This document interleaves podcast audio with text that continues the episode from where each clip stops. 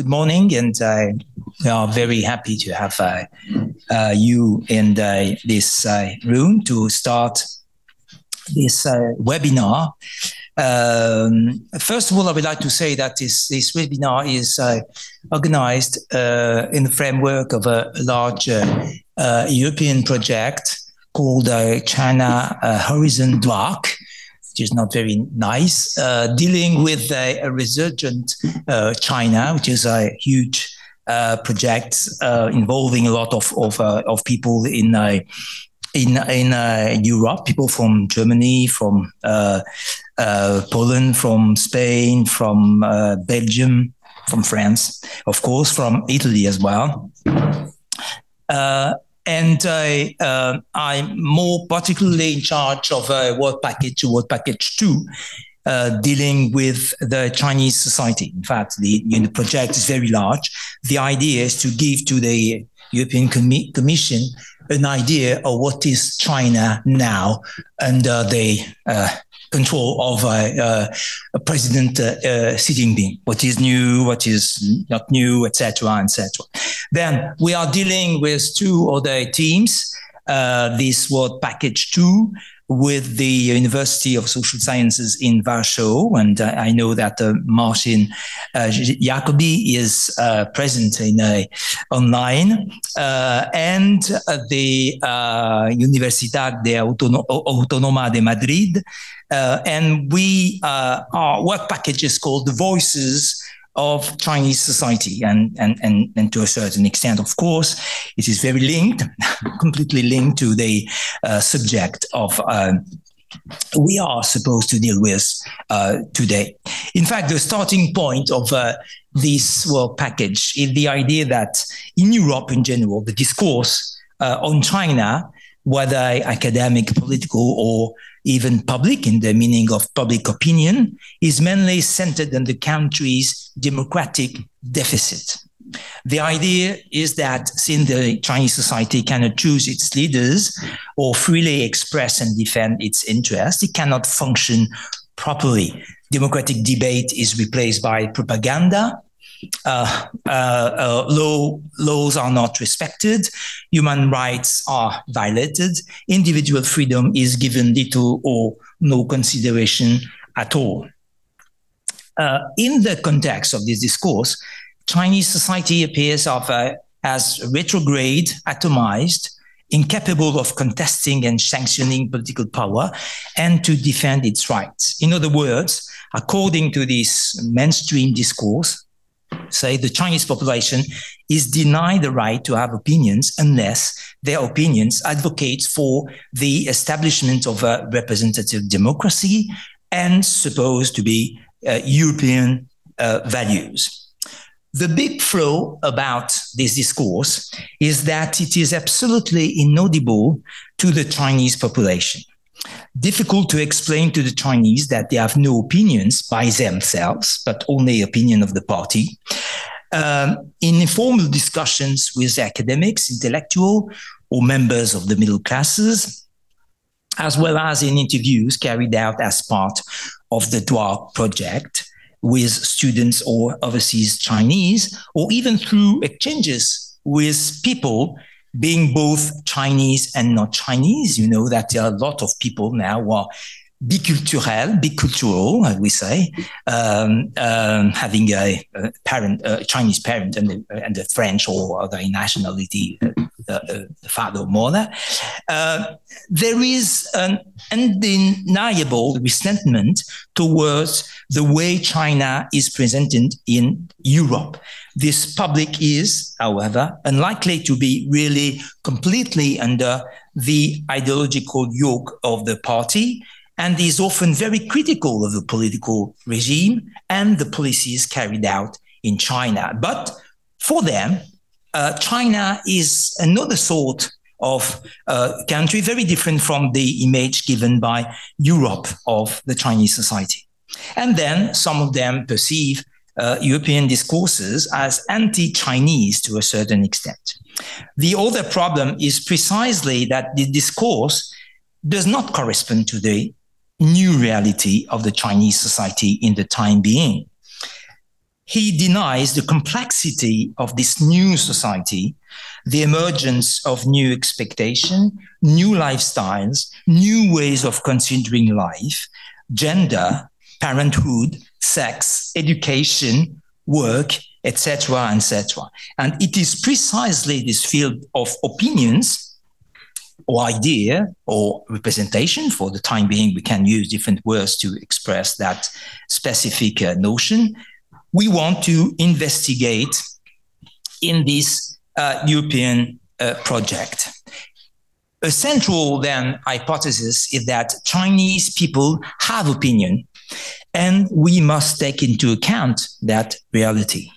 Beyond propaganda, there is indeed a process of subjectivation, if we want to use a very serious uh, word coming from, from uh, Michel Foucault, or said another way, uh, a distance between the official discourse and the opinions of most Chinese people. We cannot divide only the Chinese population between people who are supporting uh, uh, representative democracy and people supporting uh, the party uh, um, in any cases. Then, how to perceive opinions of Chinese people? Beside interviews, we would like to, and we started to query several Chinas of opinions. The first one is not new.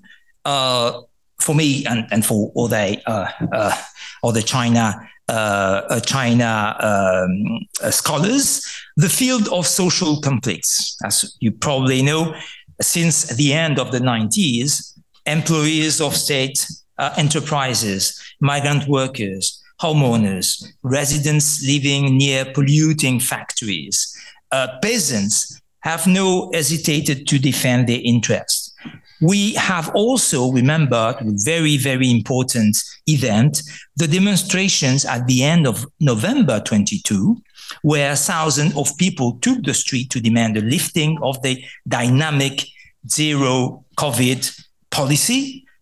And to a certain extent, they succeeded. The paradox, the irony to a certain extent, is that a month earlier, most Western observers and journalists announced that China was now completely under the control of Xi Jinping. Um, and uh, who had barely been re-elected for a third term very recently. And very few days after that, that was exactly the opposite, which emerged to a certain extent. The fact that people were convinced uh, to uh, obtain a change you know, about a very important policy at that time, the dynamic zero COVID. The second uh, channel, of course, and it is probably the most difficult to analyze, is the scope, the um, uh, field of social networks.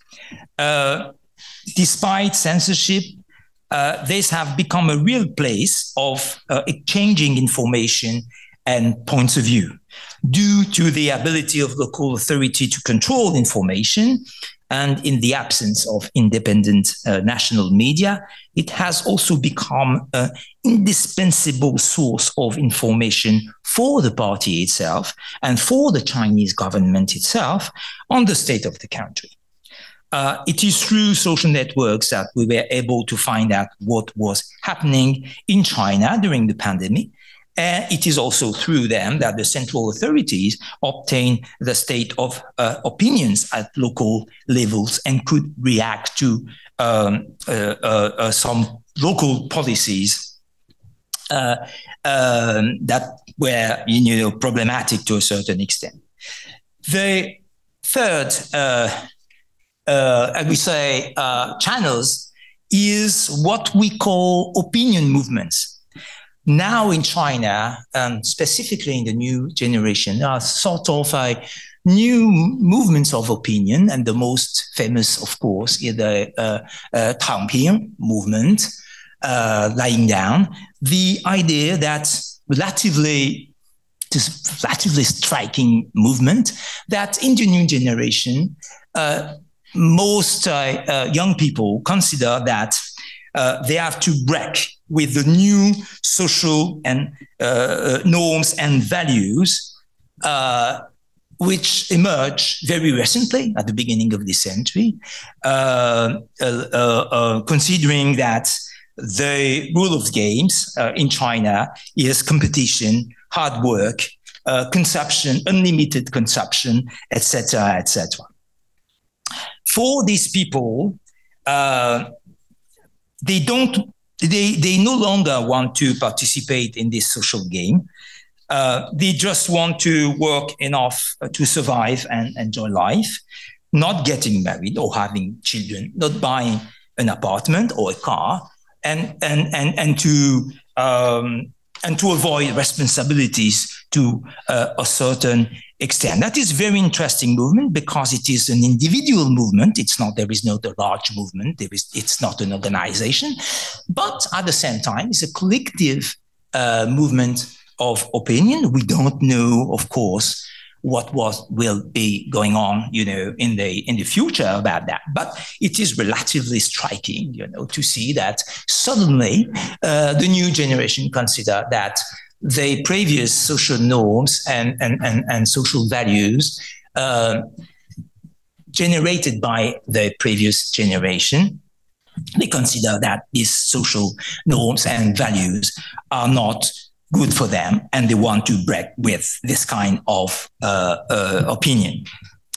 Uh, roughly speaking, uh, uh, precisely, Uh, we had the idea, the idea to organize this uh, webinar precisely to invite people who have already worked on the question of opinions, even if you know probably they don't like the word itself, but precisely that would be very interesting from a theoretical uh, uh, point of view, from a more general uh, point of view, because Laurent Thévenot worked on very different uh, field of, of research, uh, to have then a general uh, overview of how to deal with this notion or something you know close to this notion and uh, we will have, of, of course, uh, uh, Isabelle Thireau, which is you know, I, I, I, think I don't need to really uh, introduce uh, herself. And she was specifically uh, deal um, with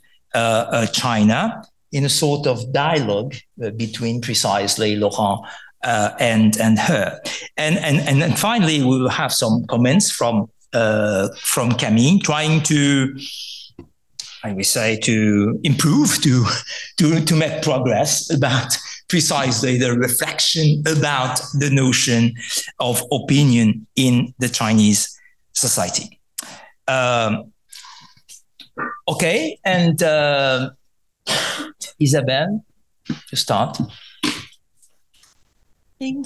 Thank you very much. Uh, I would like first, first of all to thank the organizers, uh, Jean-Louis Rocca and Camille Salgues, for inviting me um, to, to, to join this uh, conference today and uh, to have the pleasure and honor to sit nearby Laurent Thévenot, with whom uh, we engaged in a conversation already for a long time, although it is scattered, and I'm really very happy to have this opportunity uh, today. Um, the title of the conference, From Common to Public, What Tools to Understand Opinion in Contemporary China. Three words are important in the title of this conference, common, public, and opinion. And as Jean-Louis Rocca mentioned earlier, um, I tend to stand away from the concept of opinion or public opinion, or not that is not I'm against using it, but I think we should use the word opinion with a lot of caution uh, because it's embedded in very different political, philosophical, historical contexts and have been having different meanings. And when we try to, and when we do translate the word opinion into Chinese, Yulun, then may, may be facing something which is um, also embedded in another historical, political, philosophical tradition. And uh, we all know that Yulun in Yu means very different things ground, bridge, but it means also general, numerous. Lun means perspective. And uh, uh, that means Yulun in itself uh, encompasses the idea of general, of shared idea, and of somehow a degree of publicization. Um, just to mention an example for those who do not work uh, uh, on China, but for instance, uh, officials under imperial China will all know about it, would go in the country and they would collect songs, complaints invented by women, by men, and they would collect complaints as a way to collect yulun and to transmit to the imperial court yuqing, um, yeah, yuqing, the, the feelings of the persons. So if I tend to be cautious with the term opinion, it is because it's often used to describe a set of ideas a given social group is presumed to share about given moral, economic, or political problems. And there is somehow a danger of reification of the group at stake. When we say, for instance, French people opinion about uh, President Macron is so, so, so. So it's a kind of reification process. And more importantly, the complexity of the process through which an opinion is formed, the complex entanglement of knowledge and evaluation processes behind the term opinion and behind the term of public opinion is often hidden when we speak about people's opinion. So I would rather use today words such as knowledge, understandings, judgments, perspectives, convictions, beliefs, evaluations, appraisals, principles regarding what is wrong or right, fair or unfair. These words are not synonymous one with each other and have to be carefully used according to the situations. These words that I just mentioned designate, to put it broadly, forms of generality. As mentioned, namely, by Laurent Thévenot and Luc Boltanski in their great books, among many books, De la Justification. In this book, both authors discuss the many situations encountered in daily life when people have to coordinate each other in a factory, in the family, in the village, or in the marketplace. And because they need to coordinate, they need to agree on principles of justice that matter for the situation at stake. They write on page eight of the French edition of De la Justification. The possibility of coordinating human conducts presupposes a cognitive capacity to make connections about what is important, to identify beings detached from circumstances to agree on forms of generality. Um, to put it more clearly, forms of generality exist during coordinating moments and situations. The work and the study done by Laurent Thévenot and Luc Boltanski, forms of generality oriented guide also our daily conduct. Forms of generality cannot be disconnected from the way we perceive social, social reality. Forms of generality, maybe uh, Laurent Thévenot will be much more clear about it. But what, concretely speak, I want to say, if I want to describe this, I will use a form of generality. I will say it's a table and I will not describe it. And, and eventually I am going to say it's a good table. I'm going to evaluate it to describe it. So these are forms of generality categories, but much more than this, principles, it may be norms, and so on.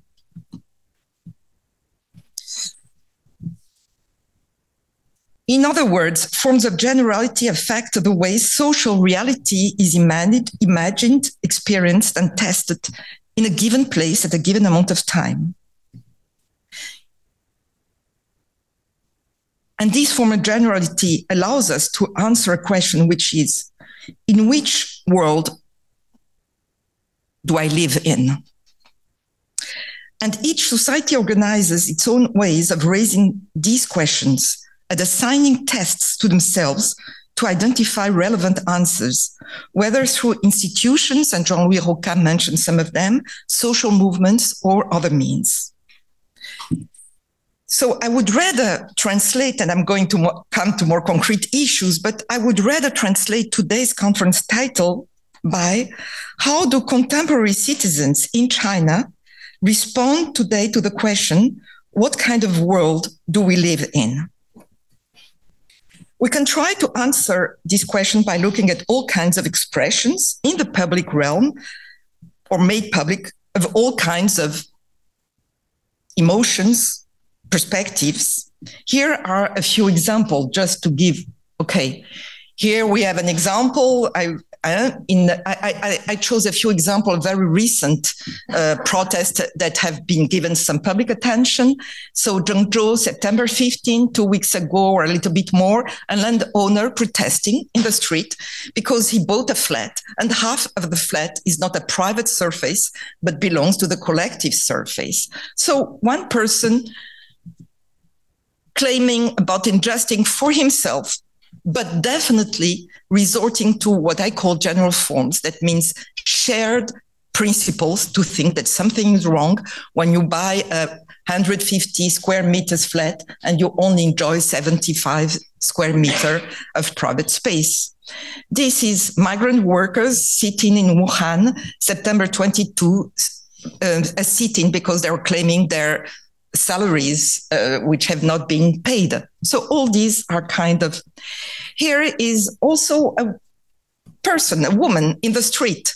And the Chinese uh, words mean yuan, yuan, yuan. Uh, yuan is a very, very important, strong word in Chinese, means claiming injustice.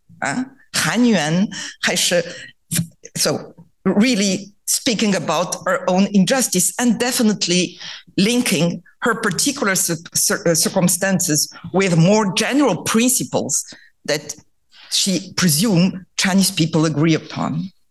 This Jean-Louis just mentioned, November 22 um, A4 sheet movement. There is much to say about these movements, but I won't engage in them today. I will speak about another type of situation. Brick Lane in London, uh, you know, with all the um, what happened, I don't need to, to say. The, the graffitis, which were, uh, this was uh, first written by, we would say, pro Chinese government uh, uh, individuals, and then were completed by other people who transformed the slogan Pingdeng in Bu Pingdeng, and eventually add many other issues. So all these are, and I wanted to come up here with a very different, but I think we should also pay attention to these kind of movements. Maybe you heard that in August and September, Tianjin Daye, Tianjin uncles engaged in a kind of diving process from the bridge, a very famous bridge in Tianjin. And I happen, I'm going to speak with you about Tianjin more. And it's very interesting because they began diving and then young people came diving and then some kind of mutual assistance was people uh, from different uh, cities of China came to dive in Tianjin. It was a kind of social movement under the notion of happiness. Because before diving, what is the slogan, the motto? Uh, one minute of existence, 60 seconds of happiness. And uh, before diving, the uncles, they would say a few words. Here, 欢迎来到天津，Welcome to 天津。不要忘记父母的恩情。You should show piety to your parents. Okay, so these are forms, different forms uh, in the public realm. But I would like today to uh, speak with you about a very other situation. This is I'm going to concentrate uh, upon. There are indeed, I think, many other situations during which we can try to understand how specific Chinese citizens answer the question what kind of world we live in. As one among many possible means, I would like today to talk about a specific study I did in the northern city of Tianjin on public gatherings. And I will focus today on the interaction between the common and the public mentioned in the subtitle of the conf- in the title of the conference words which are in themselves polysemic. According to Erving Goffman, Goffman, I think you all know the sociologist, a gathering is characterized by persons physically present and engaged in the same activity. Examples are a conversation, a group deliberation, boxing, or any jointly performed task.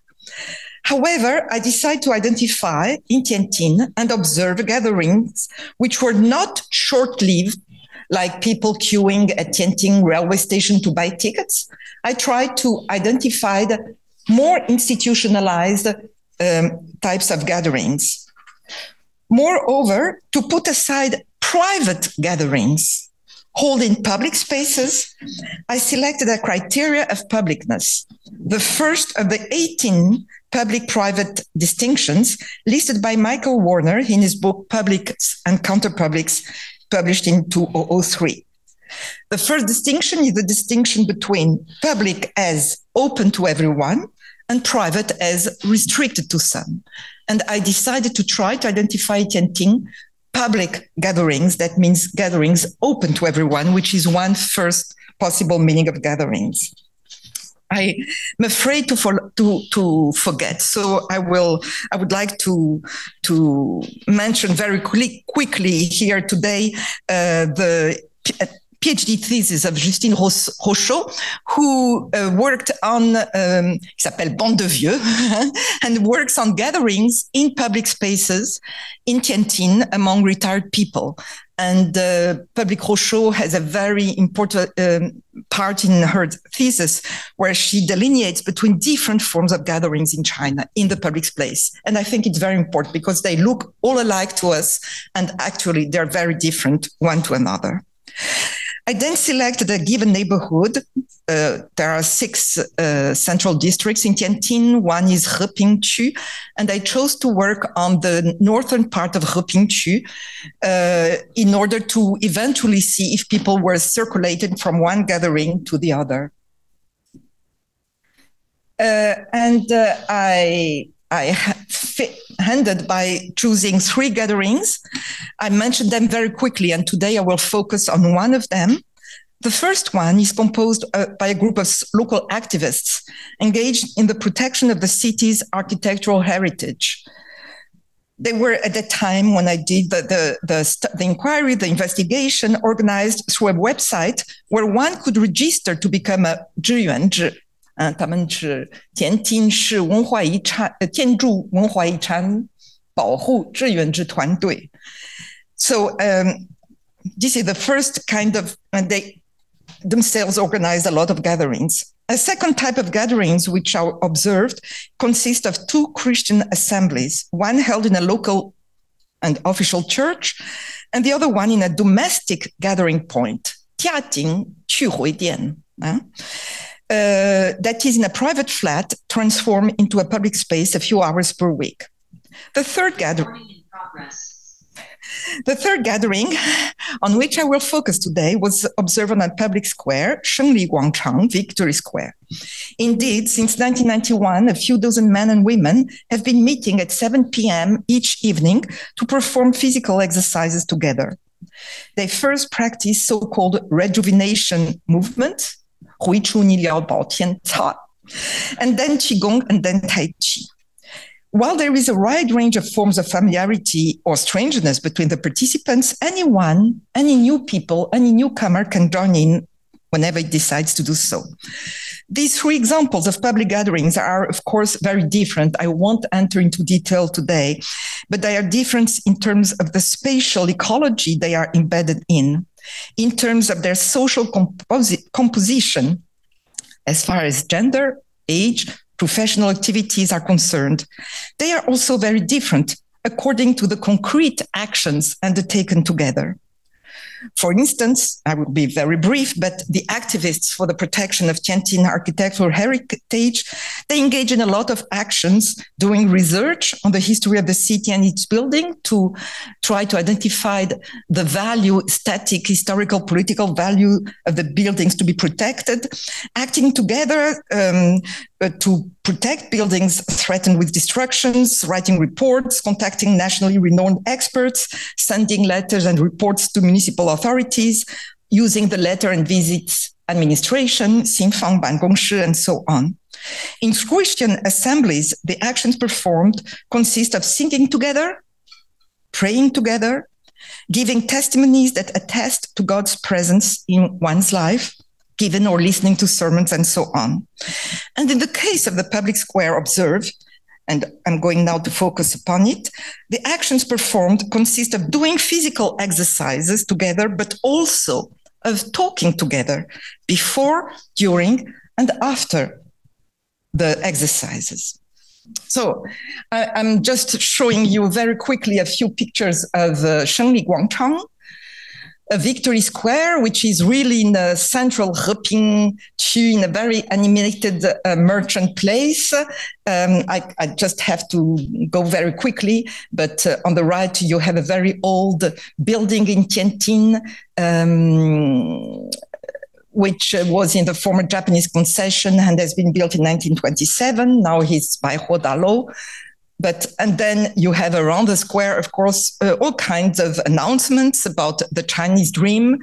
I, am sorry to go very quickly. Uh, sometimes on March, um, small motor car or minibus um, uh, speaking about Leifeng and the need to follow Leifeng would appear. And this is the, yeah, this is the, this is the gathering. So this is a, a photo and this is something that many of you have seen uh, in China as a kind of uh, urban scenery. Okay. I will try to be as clear as possible. I divided my talk into two parts. And the first one is about talking together on this Shengli Guangchang. Um, before uh, speak, uh, discussing this issue of talking together, I will like to tell you that there are about uh, one third of men, two thirds of women, that people are of different age. The youngest one was 16 years old when I was there, the oldest one, 88 years old. Uh, that uh, people come from a variety of social backgrounds. Some are retired, some are not. Those who are not retired can be workers, technicians, clerks, administrative officials, saleswomen, accountants, and so on, and primary school children. The diversity is also geographic, with about a fifth of those people who turn each evening coming from other count, other regions than Tianping, than Tianjin, Shandong, Xinjiang, Inner Mongolia, Henan, and Wenzhou. First point about this talking together uh, and I'm sorry because it's only a title that you have under the eyes. Talk is not easy, and many people do not talk while doing the exercises. And uh, on April 2012, 29, uh, one woman, I arrived early, um, told me something while we were waiting for the exercises to begin. begin. She told me, for us here, talking to each other is a pretty complicated thing. You don't know what people expect from you. You don't know what they think. You don't know what they're going to do with what you tell them or if they mean what they tell you. It's very complicated. That's why life here, day after day, is so tiring. At least this uh, remark and other repeated and similar remarks cast a new light on the enduring silence of some of the participants. I stayed three years in Tianjin, and each evening I would come to the gathering. So I will come back on this issue, but before discussing about what people discuss about, I think it's important to know that talking to each other, in as much as there are unknown people, strangers within the gathering, is not that easy a thing. Very briefly, uh, to say also maybe that words are not the same and do not have the same meanings when they are uttered before the gathering, during the gathering, and after the gathering when we come home and, and kind of faire des confidences at that moment. So I will try to be very brief. And first issue, first part about trying to say what is, what I'm answer the question, what world do we live? What is? And I distinct into two parts. What begins a conversation? When you arrive in the gathering, you begin a conversation, you are we're going to see more pictures, but in circles or whatever, uh, nearby some people. How do you begin a conversation? Usually by discussing of shared preoccupation. You're, you're in that kind of in between between I come, we'll come back on this issue close and distant And what we come up with is not your, you're not going to enter into a circle of, of conversation and just speak about your personal issues. So you speak about shared common preoccupations. And these may be of two types. The first one, preoccupation that affect everyone, like prices. So here, maybe I will read because I'm afraid you can't read, right? Far away, it's a little bit different, difficult. So I will read very quickly. One evening. So women speaking, prices are so high, it's impossible. I bought some Haihe milk yesterday and it had gone up from 160 yuan a carton to 1.9.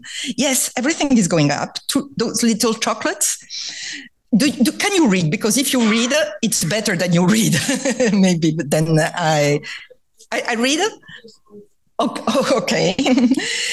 um, yes, yes, everything is going up. Those little chocolate sweets the kids like so much used to be two thirty a packet, and yesterday I saw there were four point five with not a lot inside them. I don't understand someone else. Prices are just doubling. And another one, I bought six tomatoes yesterday for 10.8 yuan. People's incomes are going up a bit, but much less than inflation. We're in 2011. Electricity, gas, water, they're all going up. I generally pay for my gas every two months, and it's usually about 60 or 80 yuan. But yesterday they wanted 99 yuan. I handed over a 100 yuan note as usual and waited for my change. He gave me one yuan. That scared me. I asked him if he had made a mistake, and he checked and said, No, grandma, that's right. Um, it's frightening this year. Um, maybe I go on a little bit. Uh, I remember in 1990 or 1991 when prices suddenly started rising. Yes, they went up first in Shenzhen. My husband was there in 1989, and a small pastry got 40 fen then when it was still too fen in Tianjin.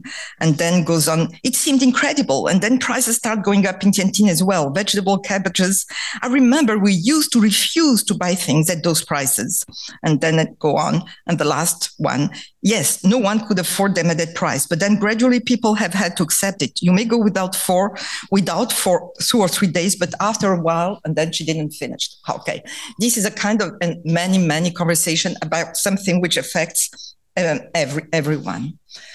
The other type of topics which launch a discussion are about events which can be witnessed by all. Like, for instance, um, earthquake. I, I, can give an example, but there are many, many international or national events that are known by all the participants and are going to be the basis for a kind of discussion like here I have, yes, the earthquake, um, 2011 new earthquake. And so we discuss about it in the, in on the square. Uh, the earthquake office should have issued an alert. Alert. What are they doing? What are we paying them for? They cannot know in advance. It's a technical problem. There's a joke right now. The director of the earthquake bureau, his name is Tin Ming Ho. So he should be able to predict today, Tin, tomorrow, Ming, and the day after tomorrow, Ho. They say you cannot really predict. And then the, I read the last sentence. These earthquakes are a way to test the new leaders. In 2008, at the time of Wen Chuan, it was Wen Jiabao who had just taken the stage. And now it's Li Keqiang. With every change in the national leaders of the country, there is an earthquake, and so on and so on and so on. Okay. So, what I'm trying to say is that on the one hand, you have comments about the day to day environment, which affects everyone climate, pollution, the cost of living. Uh, prices are very important topic and not a day passes without somebody recalling a purchase he or her he or she made or had to forego that day and then commenting on the price increases the inflation which affects everyone attracts everyone intention so is worth to be discussed together. Descriptions of the prices are peppered, like you see, with kind of all kind of assessments and evaluation about unreasonable prices rises experienced in the past or spotted in the present. But more importantly, practical information is exchanged. Where to buy cheaper? A question which elicits a variety of responses. Health advice is exchanged advices about not too expensive and reliable doctors. So, from talking about prices, practical information is exchanged. Um, where some kind of discount is offered to newcomers. So there is a kind of stabilization process during these talks of a kind of shared common understanding of the present situation, of the new normal people are confronted with. So factual information is exchanged, once more inscribing this information, this new knowledge in a kind of normality, and practical information and useful tips also circulate. So, um, on the other hand, as seen uh, through uh, the, um, this abstract, the quotation here, conversation around the earthquake, like a particular event, and every day there are particular events which are going to be discussed by ordinary people. And today I'm p- speaking about ordinary people, ordinary citizens. And uh, they're going to try to discuss about the earthquake and, uh, but also about particular events linked to uh, the district, the city, the situation close nearby the Shengli Guangchang or in Tianjin or in Hebei or in Inner Mongolia or in Libya. So from close to very far away, discussions are held. So I'm sorry. So I would like just to read, for instance, one day, um, participant turned to Wu Daye. Uh, uh, Uncle Wu is the person who is, I cannot be too long here, but the kind, it's not the leader, but the person who comes with a bicycle every day at 6.30 and then waits for us at 7 PM and puts the sound system for us to listen to the musical and uh, sequences. And so Liu Daye is considered to be a reasonable man. He was a model worker and uh, nominated as a model work in 1979. He's uh, now almost 90, years old, and he's considered to be a, a reasonable man. So uh, one day, a regular turned to him. I don't understand, Liu Daye, why the Americans are always fighting in one country and then another. And I don't understand why the people of Libya turned against Gaddafi. Two other participants move close to listen silently to what Liu Daye is going to answer. And Liu Daye answers, he may have been a good man at the beginning, but little by little he came to believe that the country belonged to him, that it was his private property, he put his children in charge of the country, and the family made a fortune at the expense of the country. Gaddafi has changed, and that's why the people are attacking him today. Why? It's time to get started, and then the conversation ends. So, what I'm trying to say is that when specific events happen, there is a kind of collective inquiry unfolding on the square to try to make sense of events happening close or far away. An inquiry may be in the sense that John Dewey used uh, a kind of um, collective inquiry. Nonetheless, and this is the second thing I would like to say, another way to try to understand how people are trying to understand what is, not in the square, but outside the square, in the society they belong to, in the world they belong to. When one another way to they discuss to answer the question what is is to kind of make a distinction between what is sure, certain, cannot beyond doubt, and what can be doubted. And I will try to make myself maybe more clear here. For instance, one kind of topic very much present on the square is about what belongs to things that others already know and that delineates what we may call a common world, to put it briefly. For instance, the Chinese calendar and the festivals which punctuate it is, are almost daily mentioned as obvious facts that influence the daily life and actions of everyone, everyone within the gathering we rely on this kind of basic certainties. Today is Qingming. Today is what is that festival? What women, what kind of dishes women should prepare? How the family gather? This is something which is not linked to today and now. It's something which is really kind of common knowledge, common world, which is often said as a way to somehow maybe stabilize the world we live in. And then there is a second type of topics which are come rise and very often and almost daily on the square, which is things that we are going to posit together as certain. Situated knowledge. And this situated knowledge about what is certain today is very much linked to what we should be worried about, what we should be anxious about, what we should try to avoid. So there is a kind of list done collectively on the square about things that we should try to prevent, things that we cannot trust, and which are linked with goods, gutter oil, given medicine, and so on, with given persons, given doctors, and with institutions, given institutions that cannot be trusted. So there is a kind of second type of common knowledge, which is really stems emerge from these discussions and which very much is linked to what we should keep at bay from. And very much about what is present in the public space of the city the public reports. And there is a kind of the discussion reveal a kind of shared assumption that some form of disconnection usually prevails between what is and what is said about it publicly Doubts are expressed, nonetheless, about the kind of disconnection observed in the situation at stake. And actually, these discussions show that citizens think that there are three possible forms of disconnection between public reports, public announcements, and the reality, namely simulation, concealment, and denial. I'm not going to be too long on these issues, um, but they are uh, important.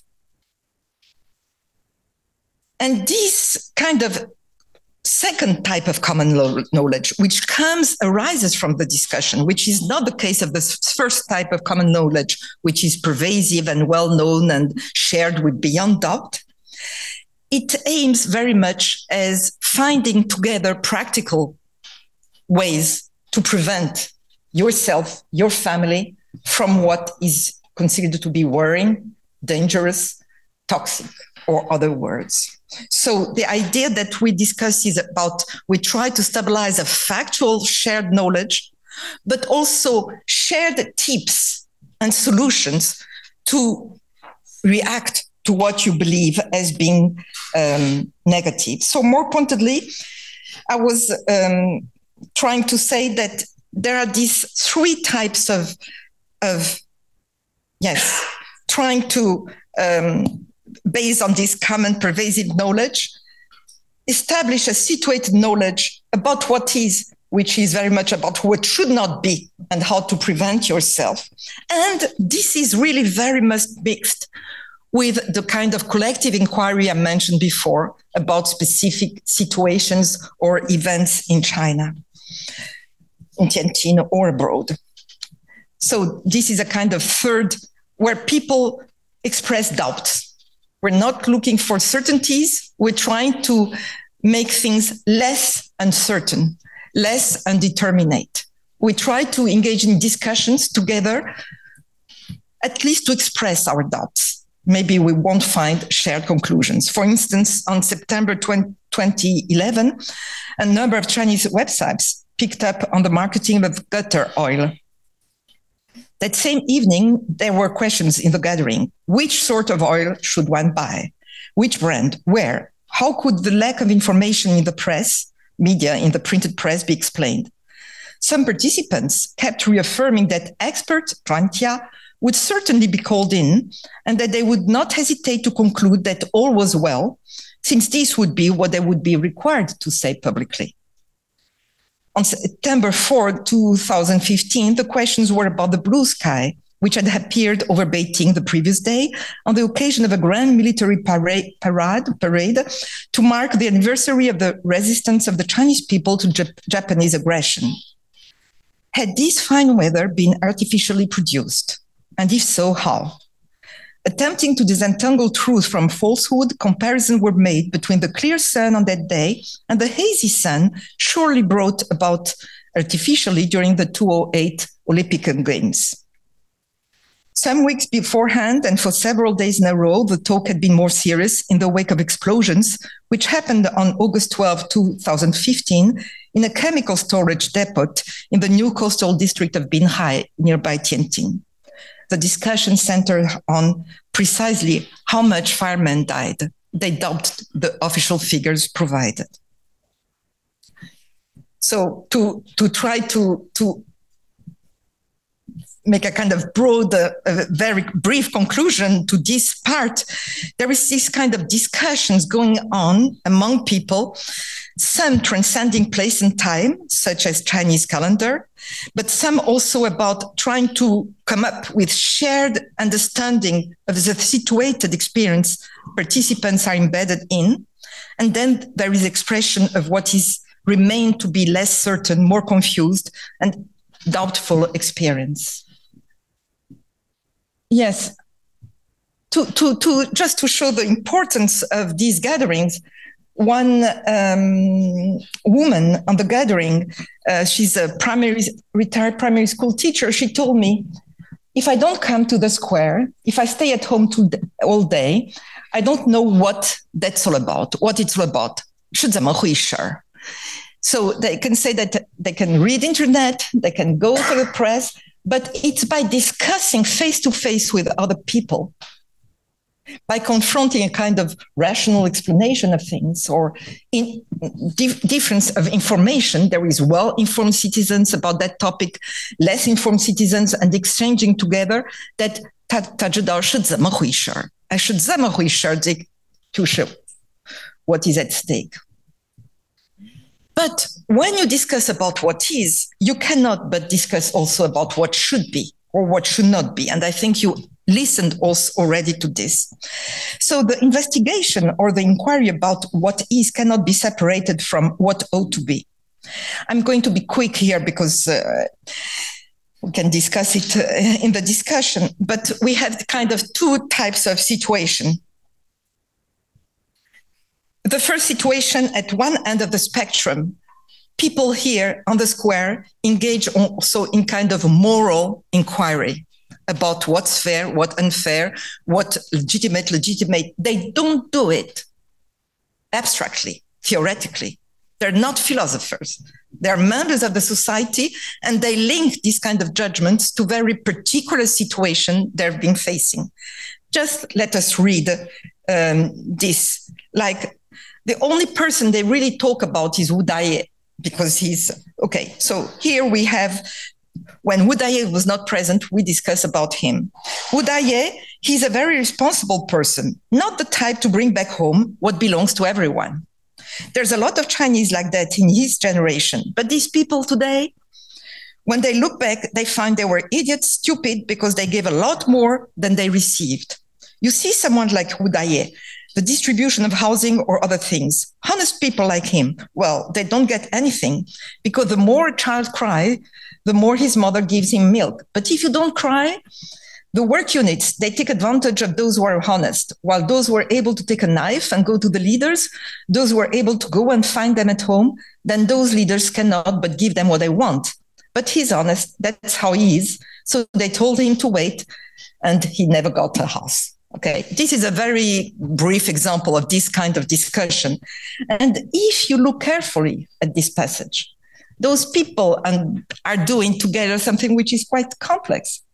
Because Wu Daye's situation, for instance, is here assessed by the participants in the light of a diversity of normative principles. There is his age and the typical dangers that await him, his status as a model worker, and the contrasting appreciations that such a title includes today, his investment in this daily gathering and the positive judgment that it generates, his ignorance of the valid means to negotiate with the work units leadership, the feelings of injustice that is ascribed to him when he compares his past sacrifices to his present situation. So these all are kind of evaluative, normative judgments, which are really participating to giving meaning to this situation. However, more often than not, events which are not directly linked to a particular person on the square. I heard that in a family, something happens. People come up with a story about transmission of the house, about family conflicts, about what happened during a divorce. And they try to see together how fair was the solution devised by the family or by the neighborhood.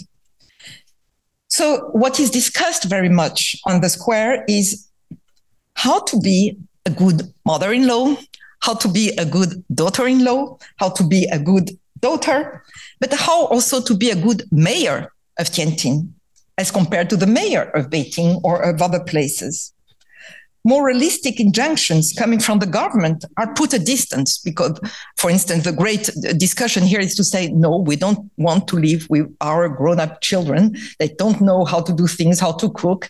I want to live separately. I mean, they're going to really rediscuss very what should be the principles to be followed. And they try to put a distance and uh, discuss together about what is really legitimate, relevant for any any group or any situation. And of course, there are all kinds of discussions about using given words. I cannot be too long here, but this discussion entitled Using Words Which Have Normative Dimensions, for instance, we discuss a lot during in the square about Baofahu, those kind of new riches people. And the person in the square say, oh, compared to Baofahu, we are Shoufahu. That means we are people who protect the law. We're not poor people. We're people who protect the law. Uh, so, so they, they many words are stabilized and important to give a meaning to society. So there is also what I want to say, a moral inquiry, which allows, and I think this is very important for the expression of a diversity of perspectives you can be discussing with someone and not agreeing. And some what you can do you still do the exercise and just keep a little bit far away. And there is no tension. So there, there may be this discussion but there may be also the expression of disagreement. I remember very well uh, a woman say india belongs to china. I saw an ancient map where india belonged to china. And beside there was a secondary school teacher who tried to say no no that cannot be the case. And in the end she just continued to do the exercise. Stand one meter away look at her friendly manner, but okay, the discussion was over. So uh, there is this kind of allow, allowing for a diversity of points of view. And the second part I would like to mention is doing together. I was very much struck by the fact that this gathering exists since 1991. It has a long duration. It was never stopped. Why people keep on, keep on coming? why people, what kind of format, we could say in French, mise en forme, has been created in this gathering that allows for such mise en sens, for such ways to discuss about issues. And what I thought about a very simple gathering progressively looked very much much more complicated and creative to me. So very quickly, a few words. First, there is a mixture of stability and disorder in this gathering. The disorder, what I call disorder at the end, at the beginning, is not disorder at all. But people come when they want. People come every day or only during the summer, or they are newcomers, or some have been attending for 11 years. You have a kind of heterogeneity, social, but of course, participation and engagement in the gathering. People come when they want. They can arrive at seven, at seven twenty. They come. They can come only for qigong and leave after qigong. They can come from tai chi. They can stand wherever they want on the square, and we're going to see it uh, during the, the first part of the rejuvenation exercises. They can discuss with friends who are not performing the exercises and they perform the exercise. So it's a kind of, for me, I said, okay, we're at the end and the beginning of this gathering. And I was trying to, to tell uh, Liu Daye, can you give me a list? No, the, it's a gathering composed of those who are here every evening. Yes, but it's not the same people. So, so how to understand the contours of the gathering? And of course, the answer is it's the actions performed together that answer this question. But so this, there is this kind of fluctuation, which is connected with a very important stable markers of this gathering. It happens since 1991 every evening at 7 p.m., unless it rains or it snows or a week after Chinese New Year. It is on this square and not on another place since 1991. You don't need any coordination to come.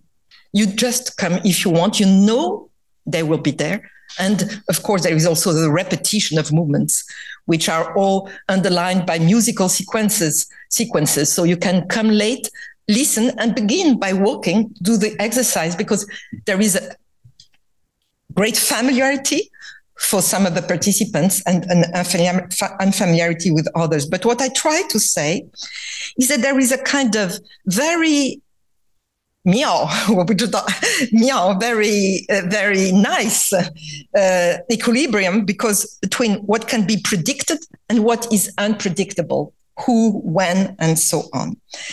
And this can be understood by the motto, the slogan of this gathering, which is Suibian, as you wish. You come as you wish, you depart as you wish, you do the movements as you wish.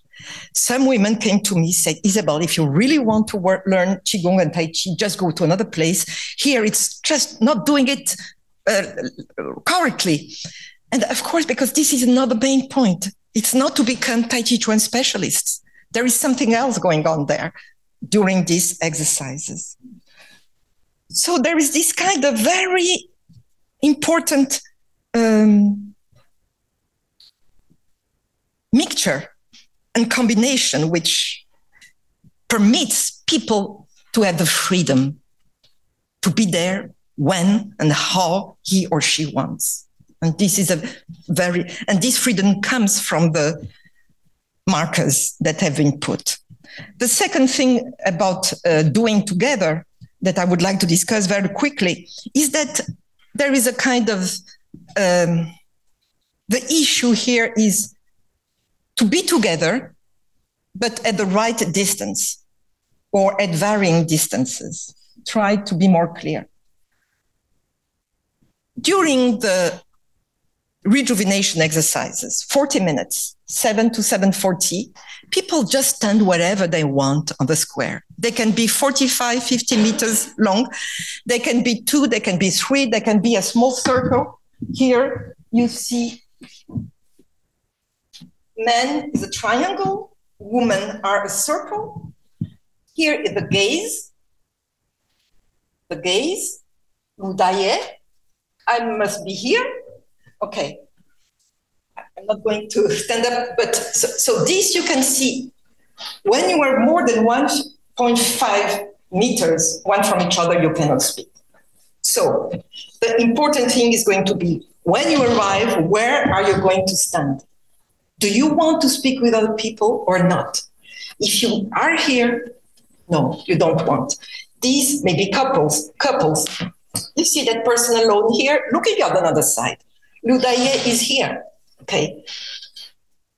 Now, what I would like to show is that every evening, now you keep, uh, uh, remind this, this is another configuration next day. Not never two days a row, never two days the same configuration. This is another configuration. And this is another configuration. And progressively, very, very slowly, I understood. Lonely men tend to keep nearby Liu Daye, Uncle Liu. When you go here, these are people who want to be with others and do the exercise, but not them. When you arrive, you arrive through some stairs here. You can usually, because this is the Heping Lu, okay. You arrive, and then if you arrive soon, it's not well, it's not behaving well to change place during the gathering. So you have to be very well attentive who is there when you arrive, 7.5, with whom you want to stay. These are people who talk, these are people who do not talk. So, so there is a very subtle, oh, 10 minutes, this is why am I, okay. This is that people, so what I'm trying to say is that people stand where they want. And where they want, what is, does it mean? It means that they keep varying um, physical distance from one to each other. And this means something, this distance. That means what there you see um, empty full spaces, proximities, distances. And uh, so that means that participants choose to be at the right distance of others according to um, the type of companions they want to have. And this goes, this situation goes hand in hand with the fact that people on the square have very different interrelationships. Uh, even people coming since 1991, they have eight to 10 acquaintances on the square. That means people, they know the name, they know a little bit about the biography, but usually still very little. This is not a place where you disclose personal information unless you come with a neighbor, with a sister. You say enough to speak with people and to speak about issues of common interest. Then for each of the participants on the square, you have what we call, what I call, I'm sorry, typified individuals. Individuals I know nothing about, but I see them every evening. We see them. And when with other participants, we want to speak about them because we know very little, we said, you know, the man from, the woman from Wenzhou always wearing black. So through her or his repeated appearance on the square, we typified her. It's not a singular person. It's not um, a very general, but it's a kind of in between. And there, there is an undefined individuals, people we just know nothing about. They came for a few days and we don't know if they were coming back. And these varying distances among individuals and these varying relationships go together with something which is very important, equard. So the togetherness that comes, that stems from doing the exercises together in the same music, in the same rhyme of movement, with the emotions which are connected with the fact that we're doing together. And I think this is a very important point. Um, we can see, like, for instance, uh, in other squares, Guangchangwu, uh, square dances. We put the sound system very loud. We dance together. This is really mere togetherness. And it's very important. It's a very important common, like diving from the bridge. It's the very important common. Here there is togetherness. And in the Christian temples, the moment of singing, of songs are very important and growingly important. Singing together. When words come, when speech come, when talk comes, it's more difficult what words to use, how they're going to be understood, what kind of perspective I'm allowed to say in public. So the fact that here we combine togetherness, which allows for people to be there with others, be seen and see other, but not say anything. This is normal. But speaking to others is also possible and normal. So we, so these kind of overlapping situations provide with a different types of normal engagements of the participants. Very quickly, I would like, but this is uh, very quickly speak. I would have liked, but won't have time to speak about mediations. These spaces are me- different forms of mediations, like suibian, as you wish, language. I should have said much more about language, about what I call connections. Um, but I won't be able to to discuss this. What I, I think that the word connection might be useful to speak about what happens when there is this togetherness of bodies together, acting together in the same rhyme. But connection may be also about what I was trying to say before this kind of overlapping between togetherness and being at a distance, at having diverse and allowing for the expression of diversity of uh, perspectives, uh, principles, and so on. So this is kind of connection of conjunctions between different types of of uh, of um, actions or situation, like when you are uh, have a angry with a friend, you have a fight, and then you cook together the fact to cook together and to have fight. This is very important to have a kind of uh, to maintain the link. So here this kind of togetherness and disagreement also go somehow and to end. And finally before the conclusion i would like to say that what is done in this square by ordinary chinese citizen is also very complex in the way that like if we go back to Goffman, Goffman says that the situation is all the spatial material environment in which uh, at a given occasion we are embedded in. But the participants in this gathering, they con- they choose not to see on the square given elements of the square. Some elements are unseen, like for instance, all the announcements about the Chinese dream, or the minibus of Lei Feng, when I ask them, hey, hey, you see the the participant, you, you saw the minibus about that former Maoist hero Lei Feng, they just stared at me like, what is she talking about? I mean, it's just something which is on the square, but not within our gathering, because it can affect the gathering. It can put it at test because maybe different people have different political opinions, different perspectives. Like people have very different opinions about uh, local street committee and so on on the square about international issues, very different perspectives. So they delineate a unified situation, a unified experience, and they do so by what is not seen, although there, what is not relevant to our gathering, but also what cannot be said within the gathering. For instance, I mentioned prices, but there are many prices we do not discuss about, like house, house prices, like who is a homeowner, who is renting prices, what is the price of the flat you buy? Because this is maybe well put at risk the gathering by showing many distinctions and different situations. Very second important element that I learned at Midépans is that you do not speak about the past of the square. You do not speak about, you do not raise too much question about the bibliography past of the participants. They somehow say, ah, when I was zhiqing, I came back from Inner Mongolia, it was uh, how much the train ticket. You take opportunity and you continue to discuss to try to know more. So the past experience of everyone, everyone is really somehow jumps, but cannot really uh, launch or initiate a very long discussion. And the past history, that means even talking, I remember one evening I brought, I was very happy to have found a picture of the square in 1988. I brought it to the participants because to some old people said, do you remember this place? Because it used to be a garden. It used, it has a history. And it was really like they just saw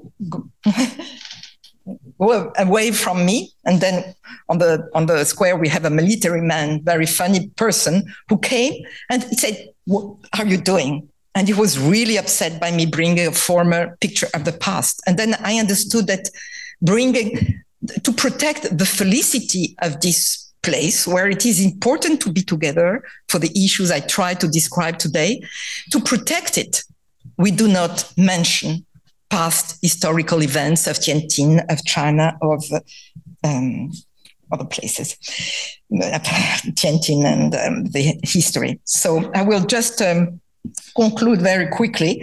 Um, that uh, uh, I mentioned only uh, that uh, public gathering on the Shengli Guangchang, and these appear to me to be ordinary moments, daily moments, but deemed our attention because there are moments when participants try to make their environment, their understanding of the society they live in, less indeterminate, less problematic, less confused, more determinate, more clear. They raise a lot of questions in this square. What should be the right distance between me and other participants? How not to expose myself too much to others? What is certain? What is reliable in our environment? And so on and so on. So in my study, I use the notion coined by Alain Cottereau uh, since the beginning, uh, beginning of the 1980s of intermediary public to speak about this kind of situation. A public is referred to as intermediary on several grounds. It is situated on an intermediary scale between private membership and anonymous citizens. It brings together individuals among whom connections of greater or lesser proximity exists. It stages a confrontation between a plurality of types and sources of legitimacy a valid criteria regarding what is right or wrong, just or unjust, legitimate or illegitimate. The we and the various we that appear in this stage brings together a form, as I said before, very important of togetherness, commun in this sense, and the familiarity, which interacts with the pos- possible expression of a diversity of mutual positionings and perspectives. In other words, the concepts of public and common I want to focus upon today are here entangled in a diversity of tensions and connections between the certain and the less certain or the uncertain, the shared and the diverse, the stable and the unstable, the close and the distance. These are not institutional arenas, nor social movements environments, but very daily and fragile moments of encounter but many other moments and situation in China supports help us to grasp opinion in contemporary China to come back to the titles of today's conference. However, and I will mention this a kind of last sentence, such opinion is difficult to grasp outside concrete situations, allowing for their formulation expression. The questions then being what stage is instituted and by whom for the expression of such opinion and how such institution process enables or institutional stage enables but also affects the opinion expressed. Thank you very much for your attention. Uh, thank you very much. You know, uh, during the, the fire alarm, you know, and to a certain extent, finally, it's a positive point. Uh, I, I, have been uh, lucky enough to attend a discussion between Isabelle and uh, Laurent. And maybe, you know, uh, Laurent will integrate that, that unexpected discussion in, in, his, in his presentation. and Laurent, it's yours. Okay, so I'm also very glad of this opportunity to go on with the discussion with this very expert colleagues and nice person. So thank you for this possibility with all the problem that we had to meet today, which obviously are not yours. So forming uh, forming an opinion so first, uh, what what uh, we mean by opinion uh, and uh, how is it formed? Uh, there is the ambiguity of this term, which can be used either as a meta category for many kinds of judgment, sentiment, views, or for some of the specification of this meta category. So obviously, this is not the same topic. I try to play the game, which is to use the wider meaning and then to be more precise in the variety of what is covered by that. Uh, if we go to the dictionary, this is not so far from from our topic. There is the idea that, the, uh, of course, Oxford, the English one, the idea there is a center on my opinion, which somehow is different from social science in, in, in France, for instance. My opinion, which is, of course, part of the story. Then there is the idea of the estimation or quality of the quality or worth of something or someone, which is as uh, Isabelle showed, always very close to the issue of opinion. There is not so much just opinion about a fact without this tendency towards evaluation. Third, something very important for our perspective in this topic in general.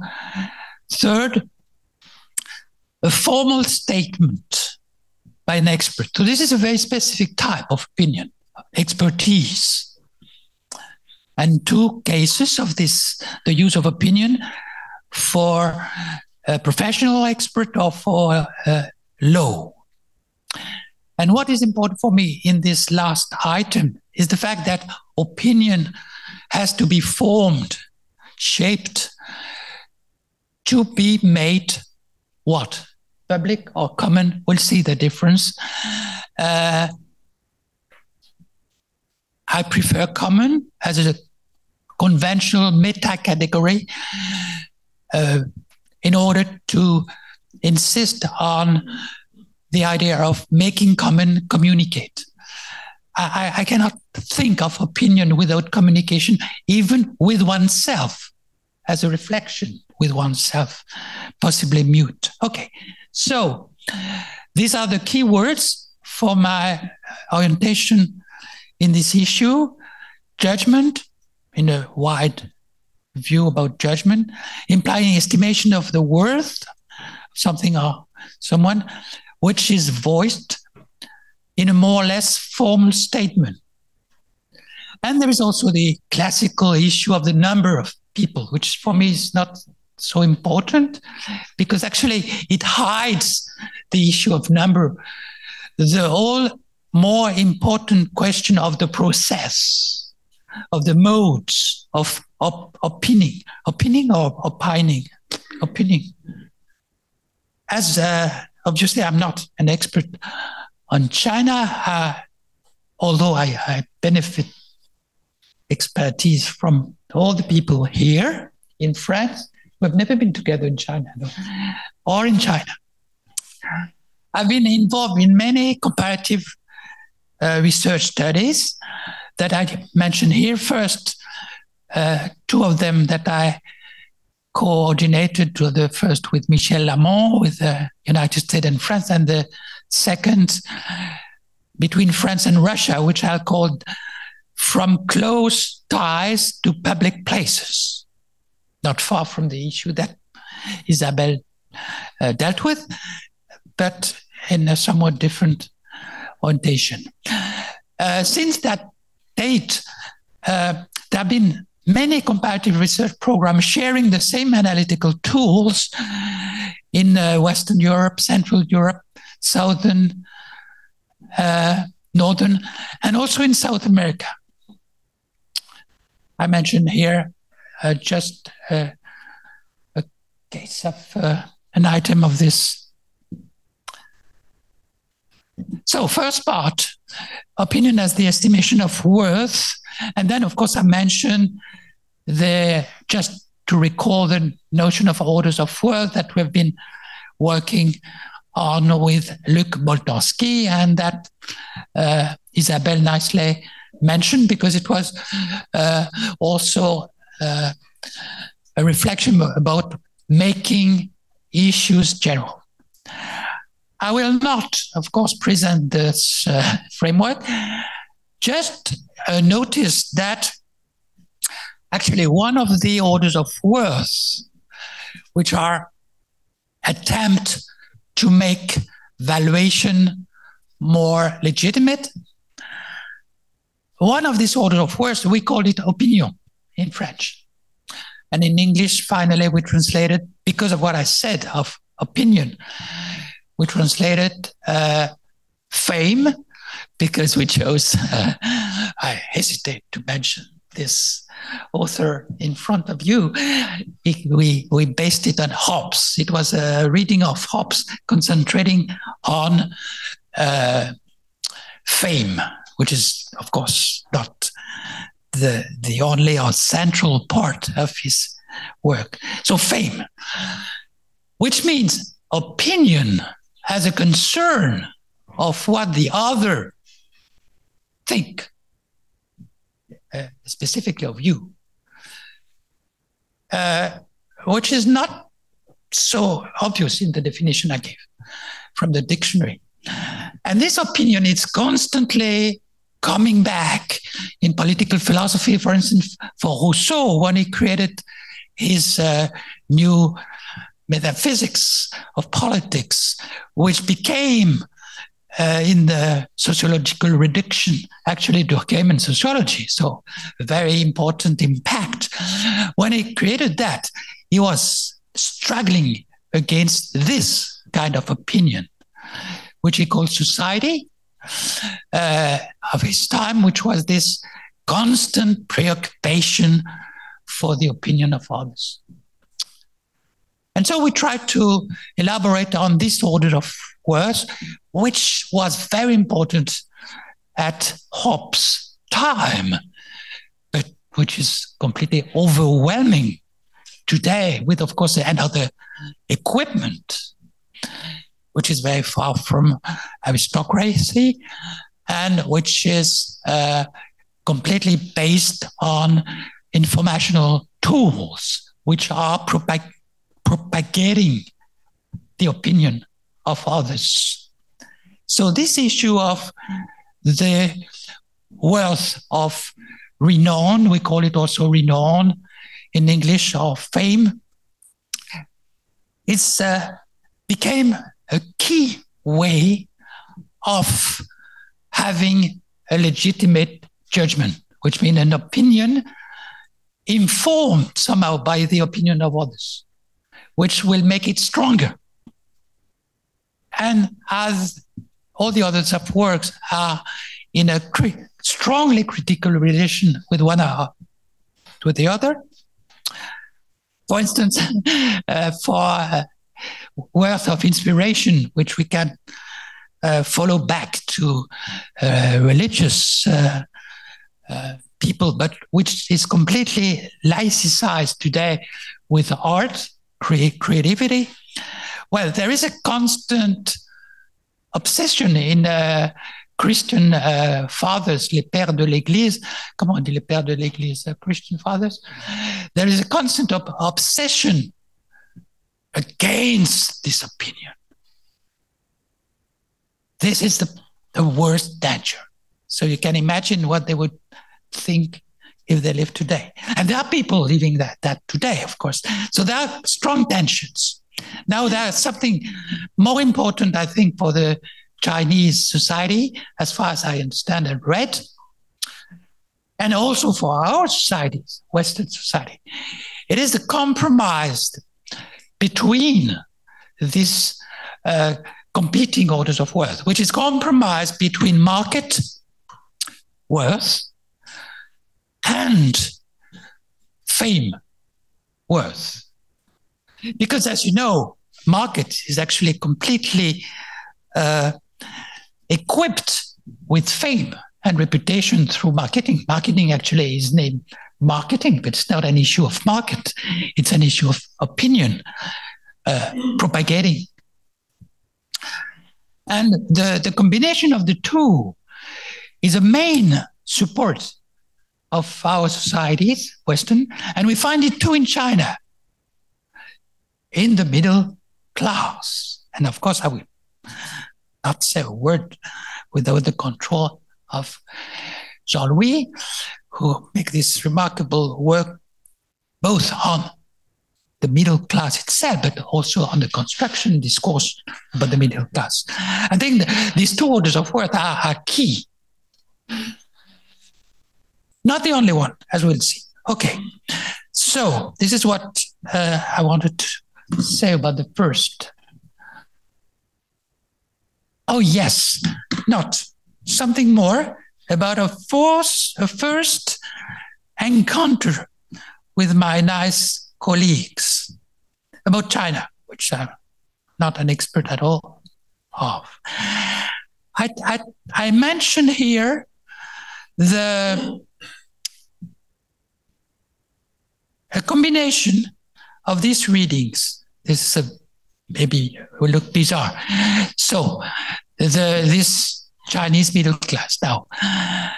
Then more precisely, I use this very recent paper. Are you you know her? How do you pronounce her? Xiaoli. Okay. Well, she's your former student yeah. in Hong Kong, and she asked me to say hello to you. and she published uh, uh, an, a very good paper recently in the American Journal of Cultural Sociology about, well, the title is very clear The Shadow of Market Competition. Why shadow? Because she's working with these her colleagues with social workers. And as you can imagine, there, as here, social workers are in the best position to see the shadow of market competition. And I would, uh, I, w- I would add, because of what I said before, market competition and fame or opinion in that sense competition. Now, uh, one of the population they work with is pre- precisely Camille, SALG main focus, migrants, uh, inner migrants, uh, children and family. And what is in what the, the thesis of the paper is the following. First, obviously, this social worker are somehow criticizing the market order of worth. Okay, very classical and simple. We know that very well in Europe. But more interestingly, because of the interviews, and just interviews, so nothing to do in terms of methods with Camille research. So I'm playing with the characters of this theater, but but the methods are very different. So here, just interviews, but even within interviews, the author get the fact that people, the social worker, can find some compromise, some mitigating compromise doesn't work well in English, mitigation between some benefit of the market and film world and their work. Although this work, of course, is very badly paid, as you know, and so when they compare their salary with the others, they're in bad position. But the main issue is to show that they have side benefits from knowing the medical world, from knowing the best uh, uh, doctors to and access to them. So here we have, uh, uh through another view, uh, uh, practical everyday compromise. The reason why they mention micro, something like macro I'm not very fond of micro. Micro. Uh, well, no, you are doing micro, but connected with macro. So this is what I enjoy. Uh, by the way, they call the, the beneficent of social work only the authors, only with the word client. Interesting, pure market. In, in, in Europe, it's impossible to do that.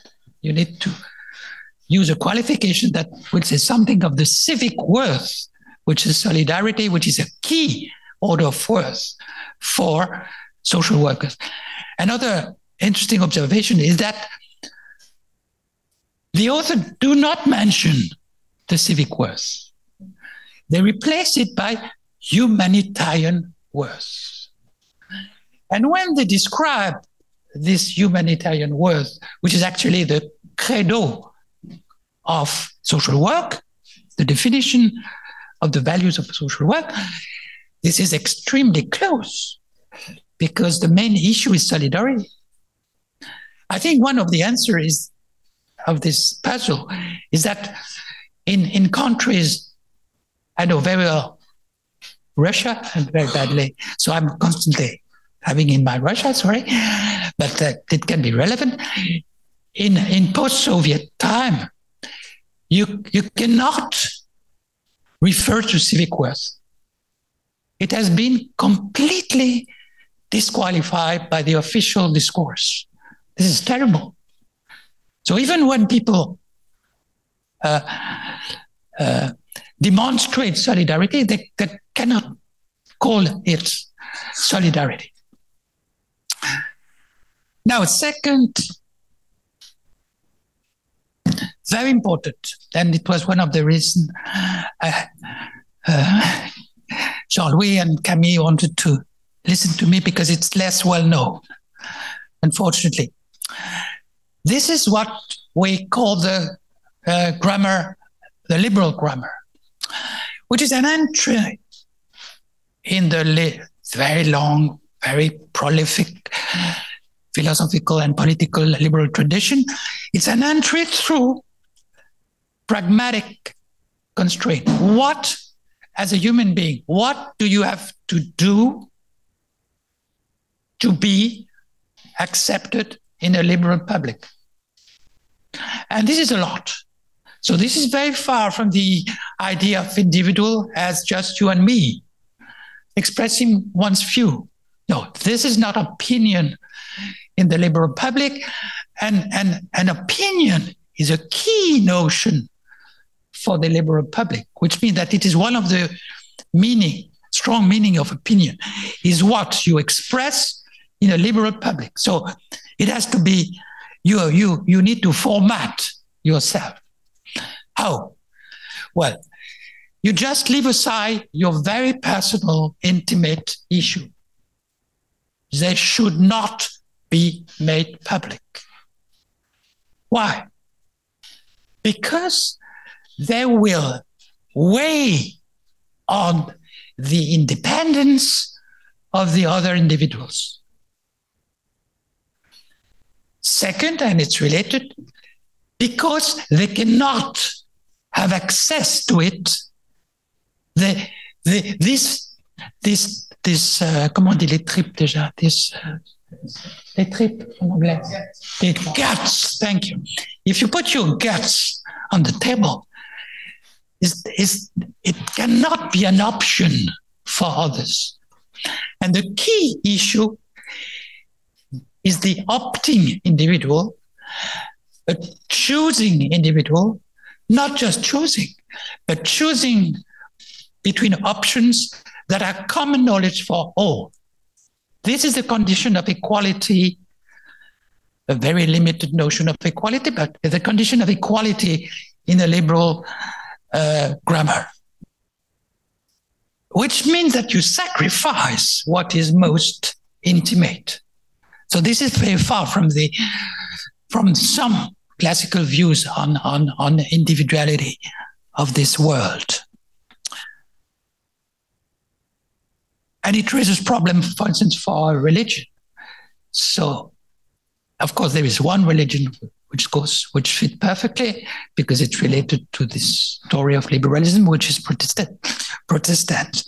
But for other religions, it doesn't fit. Okay, so now what I want to say about which can be related to the China is we have a view on this orders of worth from the book with Boltanski, which is not just values evaluating, estimating. We have a view of it because of this sense, ordinary sense of justice. We did not portray societies. We portrayed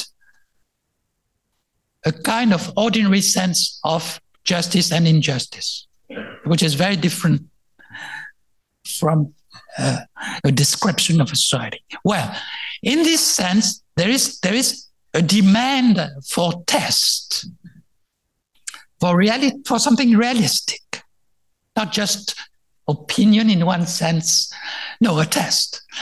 And this is a very important move in, I would say, both political philosophy tradition and, and sociology, which is to look at the kind of tests that judgment are put to in order to claim in order to claim legitimacy. And what is important is that in that that means that this view on politics is an environmental view, ecological view in a large sense, but also in the today's sense.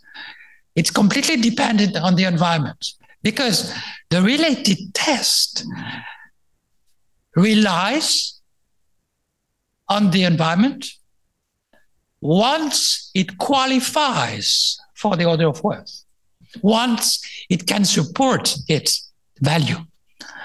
And this is a key issue for contemporary societies, Western, but also uh, Russian and Chinese, for what I read from uh, Jean Louis. Because the, the, the classical evidence for fame, for renown, is the world shaped, put in the form of signs. Simple and obvious. Okay, so that works with Hobbes, which developed very important uh, argument on, on that. It even works somehow with language. But today, it is completely different because science first developed through market as brands, brand name, so that this sort of compromise between market and fame is really part of our world, economic world. But more recently, and more importantly, communication, tools, equipment, social networks, etc. And these tools, market brands, brand name, digital world, well, they came to uh, worlds which are said rightly to be under authoritarian government. It was deliberate with market in the two countries, Russia and China. It was not so deliberate with the internet, but it came and it did not completely prevent it. That means that this uh, support for the liberal uh, person is now within this society, which are not certainly not liberal in the, in the classical sense of political philosophy. They are supposed to be non-liberal.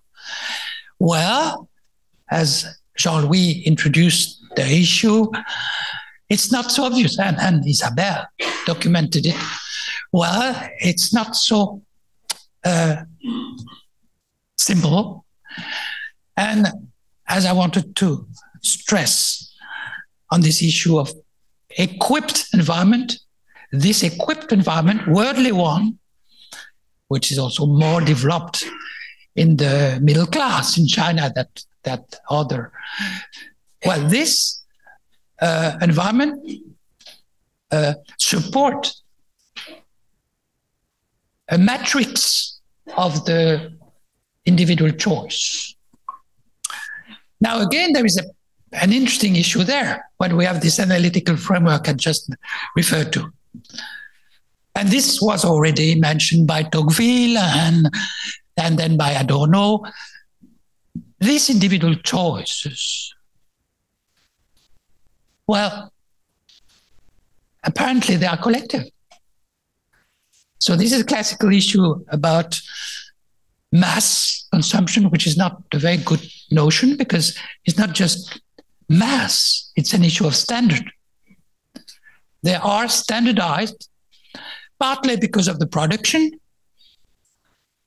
but mainly because of the renown, the contamination, which means that individual opinion.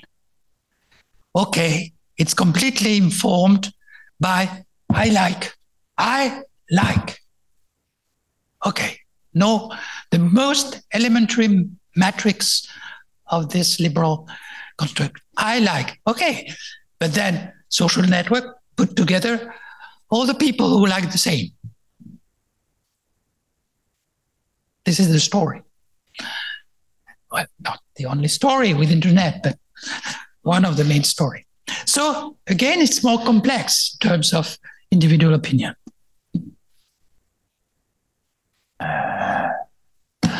So now third,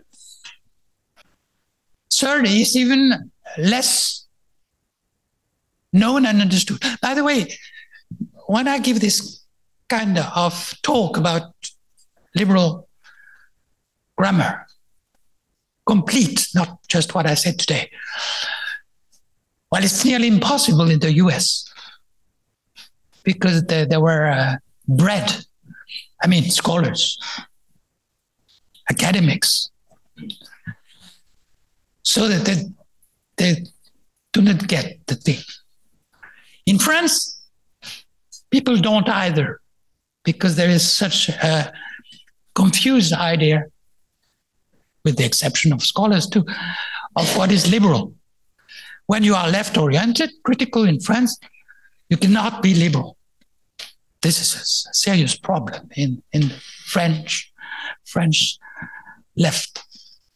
We were like that, of course, in our I was first trained by Bourdieu, and then we created our group, Groupe de Sociologie Politique et Morale with Luc.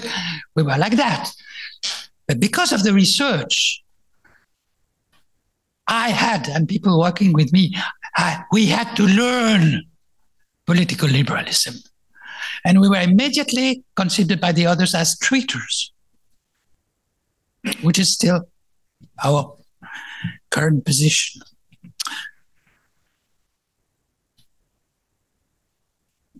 Now, the third grammar might be uh, part of the discussion with Isabelle and even with uh, Camille.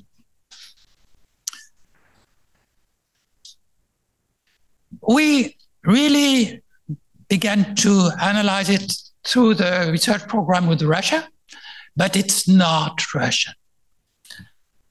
All the tools that we're looking for are transversal, somehow, with limits, of course. The idea is that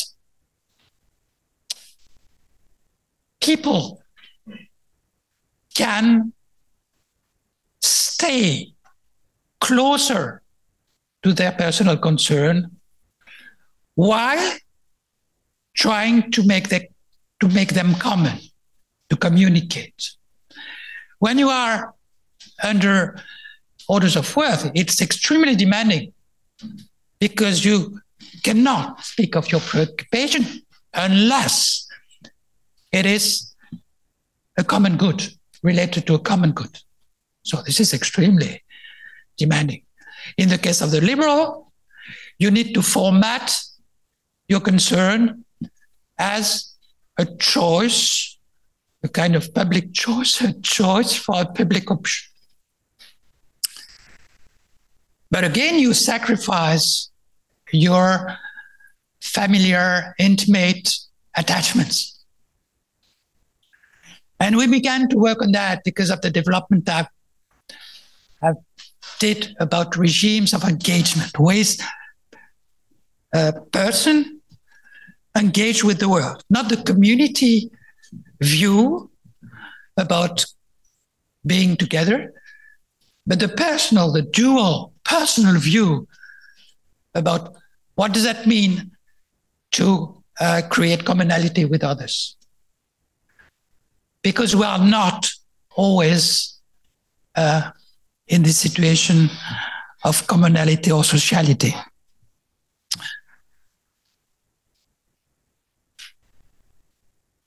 Commonplace. This is the format through which you will communicate. Not opinion, not justification. Well, first, let me be very clear. Uh, commonplace is not cliche. Cliche is the failure of commonplace communication. Cliche is always on the background as a possibility. Why? Because commonplace is frequently a place invested somehow, but it can be also a song, it can be a scene in a picture, it can be, in Russia at least, a piece of poetry, a verse. But in Russia, you do not quote verse for distinction, as in France. You quote Pushkin because it will help the other to feel what you deeply feel about the situation. This is a very specific use of poetry, but the same as for movies, songs, uh, novels, etc. It fails if you just say, "Oh yes, okay, I see," and you have in mind the the, the cliche. I must say the story, sad story, uh, critical against me. It's good in the States, not here, but uh, of the, of the late Bernard Conein, very nice person, very. Uh, you knew Bernard Conein? Oh, I thought you knew. He was very fond of, of California, of US. His father was American. And we were strolling on San Diego Beach, which is very close to the university. And all the students are going to surf at sunset. So you can imagine sunset in San Diego with the surfers. We were walking on the on the beach, and interesting, interestingly, for the grammar of commonplace, Bernard made a gesture because you can communicate without words with this grammar. Very important for our reflection about opinion. You can somehow express something like an opinion without words. So he make a very large gesture. Laurent, what do you think of it? I said, well, it's Technicolor movie, Hollywood movie. Because he's a very sensitive person. He didn't add some anything. And time, years passed. And several years after, I presented this grammar in a seminar and he was in the audience. And after, at the end, he said, Laurent, do you remember San Diego? So this is a very good example of the failure. I stupidly missed uh, commonplace communication, which I restricted to cliche, which is, by the way, what you are mostly obliged to do when you are a foreigner. So that means that uh, commonplace, of course, are limited to people sharing them. But the geometry of commonplace can be huge. It can be extremely limited to two lovers who create their commonplaces, literally. And it can be the uh, motherhood I wouldn't call common common humanity a commonplace, by the way, but maybe it, maybe it can be in some cases. Okay, so. Uh,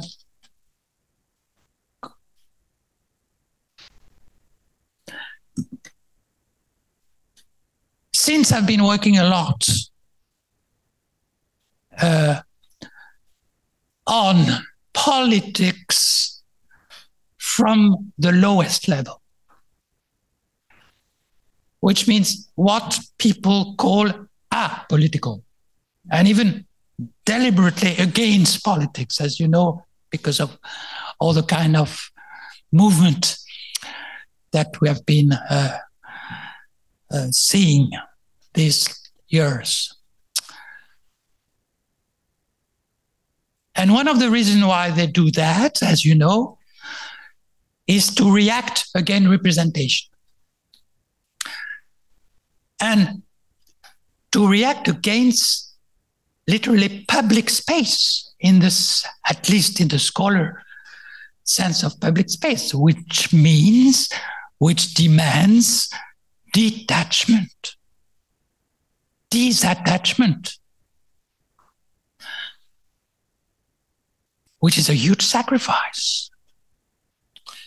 So these people uh, try to explore modes of being together, if I use that term, which is very nice. By the way, together in English mean putting uh, people, uh, gathering people. Nothing to do with French, which is uh, as Latin ensemble, which has to do with similar. Nothing to do with Russian, which is вместе, which means exactly in the same place. So I say that because I think that togetherness is far from obvious. Togetherness is also uh, deeply situated within different political context. And by the way, I will give my my prick my my to Isabelle because she mentioned Goffman, and Goffman, of course, is an extraordinary, huge sociologist. Everyone enjoys, in addition to his concept Goffman. But Goffman brought together different kind of phrase. So he, he used ethology, and ethology is not liberal, sure. But the main matrix of Goffman is liberal. The public of Goffman is oriented towards this non interfering with others. The Goffmanian individual and face the key Goffmanian opposition between public and private is liberal, strongly. This is the reason why we cannot rely on Goffman only. I wanted, but I have not much time left, can't we? Yes. I wanted to mention the fact that. Ouais. Non, c'est dit ça. Oh, enfin. Non, non, mais I, I, I want to mention the fact that you understood that uh, our sociology is uh, uh, rectangle, uh, angle droit, uh, ortho, orthogonal, two Bourdieu's in one. Bourdieu's one, which doesn't mean that Bourdieu's one is not relevant. It means that we deliberately explored the ortho, orthogonal uh, view, which is more productive than repeating in the whole world Bourdieu, which is the dominant situation in social sociology. So we explore the fact that people need to change their frame of evaluation from situation. That does not mean that they are not more easily oriented towards one of them or several of them. So again, you can make the combination that you wish between Bourdieu and on that on that point Boltanski did. But when you open this orthogonal path, well, you have a new research program because it raises problem for the person. So in on justification, you have not no theory of the person, continuity, just the possibility of changing. I remember Dubé, my colleague, telling that very quickly in Moscow, by the way, it was in Moscow. So it was right. So then the next step I did with this uh, tool of engagement regime was to work on what kind of dynamical continuity is there in human beings. Well, this is not something that you dealt with, for instance. This is something that Camille deals with. Because Camille is following this child, his children, literally, continuously. So he sees their very strong change when they when they leave their border and and and reach the city where the, the, the prevalent orders of worth change, the prevalent norms change, and they change. And the, the most uh, the most distant is when they are asked for a TV show. They are asked to to speak on um, comment dit les télé, les télé, non, les, les télé euh, naturelles. Reality TV show. And to express how, how much they are uh, uh, malheureux, miserable. And not in the sense of, of, of uh, Hugo, because as you know, in Hugo, the miserable are not uh, weak in in ethics. So, and and actually, that makes them laugh when they tell the story to their to their uh, friends. So they can be very flexible and adapt, as the social workers were too. So you need another kind of view. And the notion of identity in the social science is very poor. There is a, a strong philosophy of personal identity, but not in the social science or where identity are too collective and too stable. So we uh, developed this tool of the dynamics of the various types of engagement from intimate familiarity, from intimate exploration, which is exactly what uh, Camille children do mostly exploration, excitement of novelty, or more ready to make common engaging in a plan or in a project. As you know, today, everyone has to engage in a project. So, this is a prevailing engagement in our society, which is, by the way, a prerequisite for the liberal grammar. And also more uh, public regime engagement in justification. If you have these tools, you can have a much more interesting view about personal continuity. Looking at the tiling, the overlapping of the different engagement, which each of them has a different temporal scope. For instance, familiarity is much oriented toward habituation. Bourdieu's habitus is a world where everything is governed by familiarity. But even familiarity is more dynamical than Bourdieu's habitus, because this regime, this engagement also face testing moments moments of uncertainty, of trouble, of puzzlement, of re arrangement. So each is dynamical, and the combination is something much more interesting than, than a stable collective identity.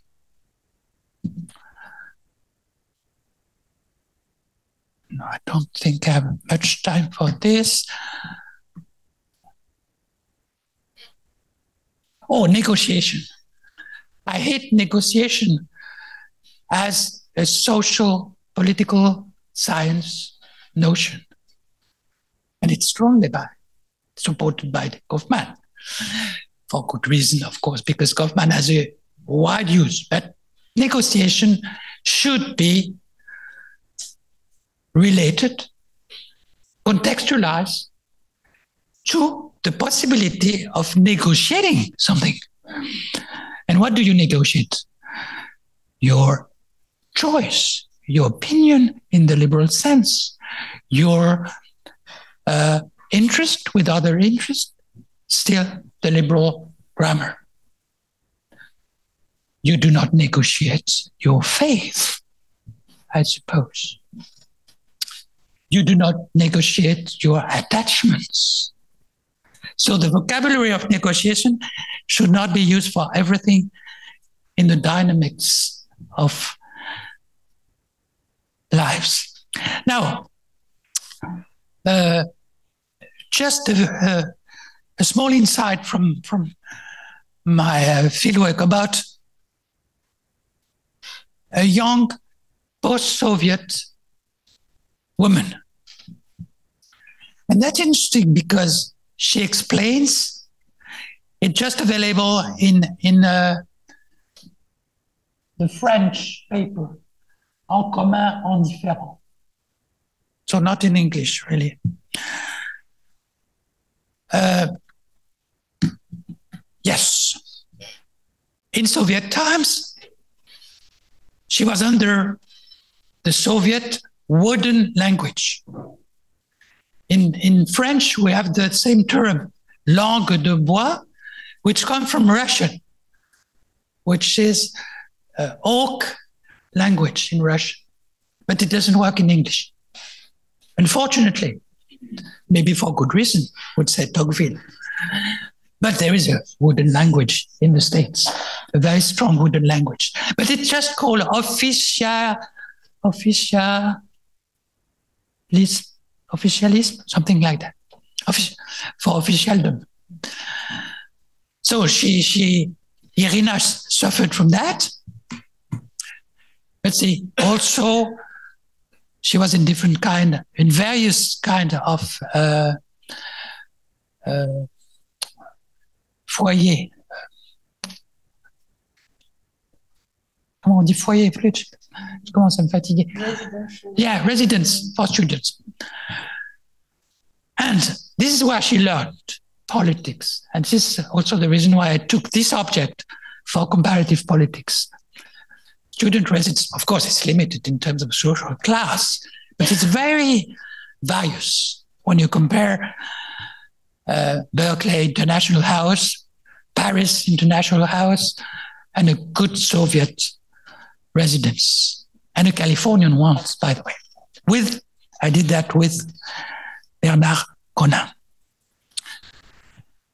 So there was a lot of uh, physical struggle in the Russian residents. But even in post Soviet time, she learned to struggle against the commandant, which means the, the pure authoritarian authority of the responsible. She struggled against her with liberal tools that she learned from student in law of the residents. And she explained that because it was successful.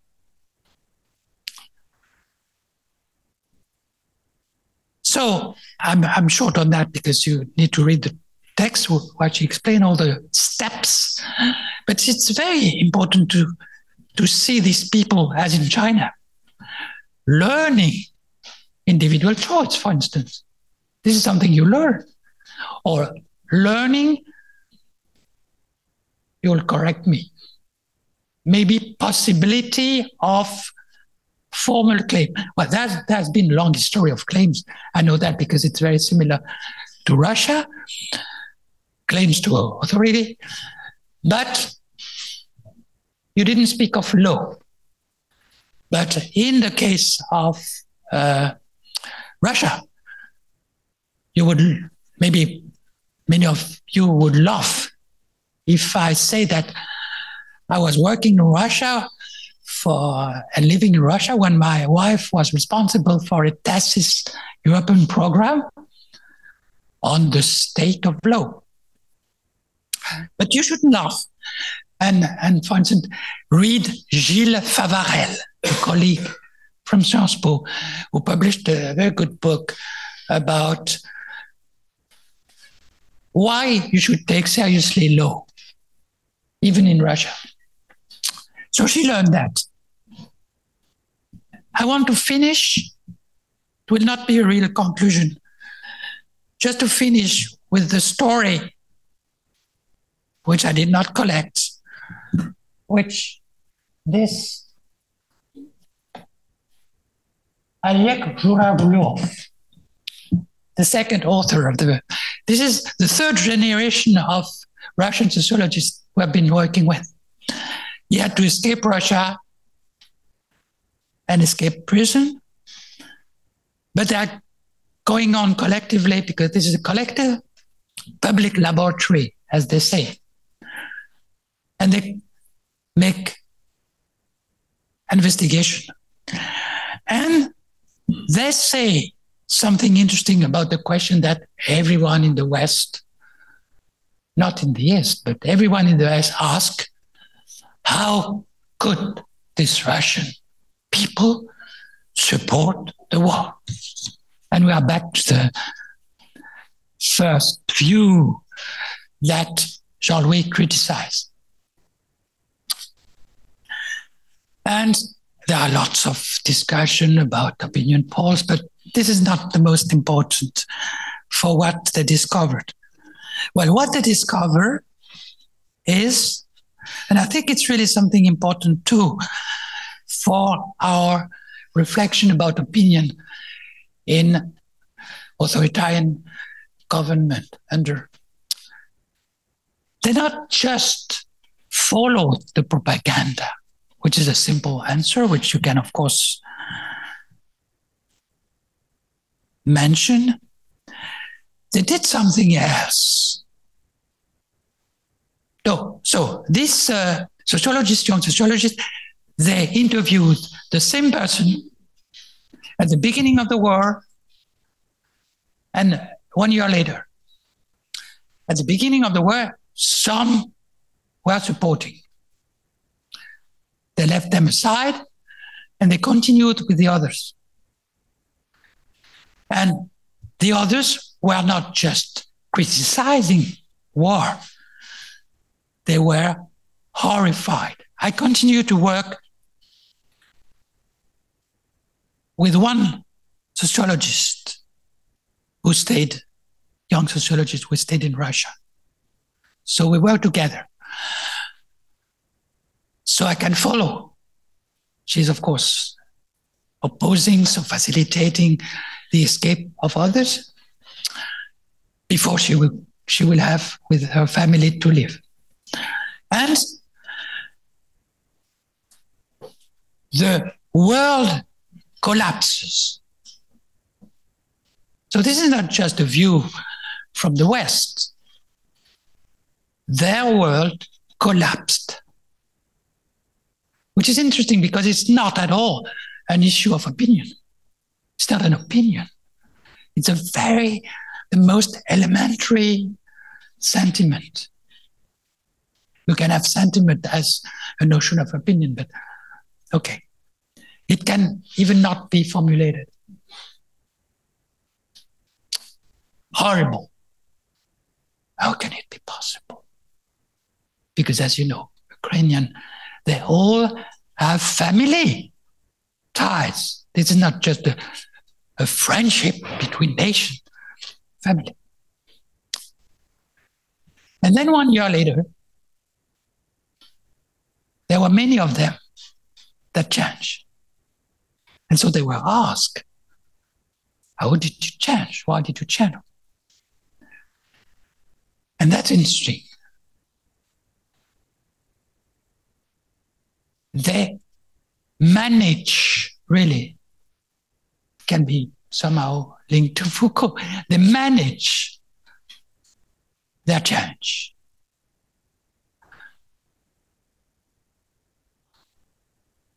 Into, from incredible, unethical, not so much political.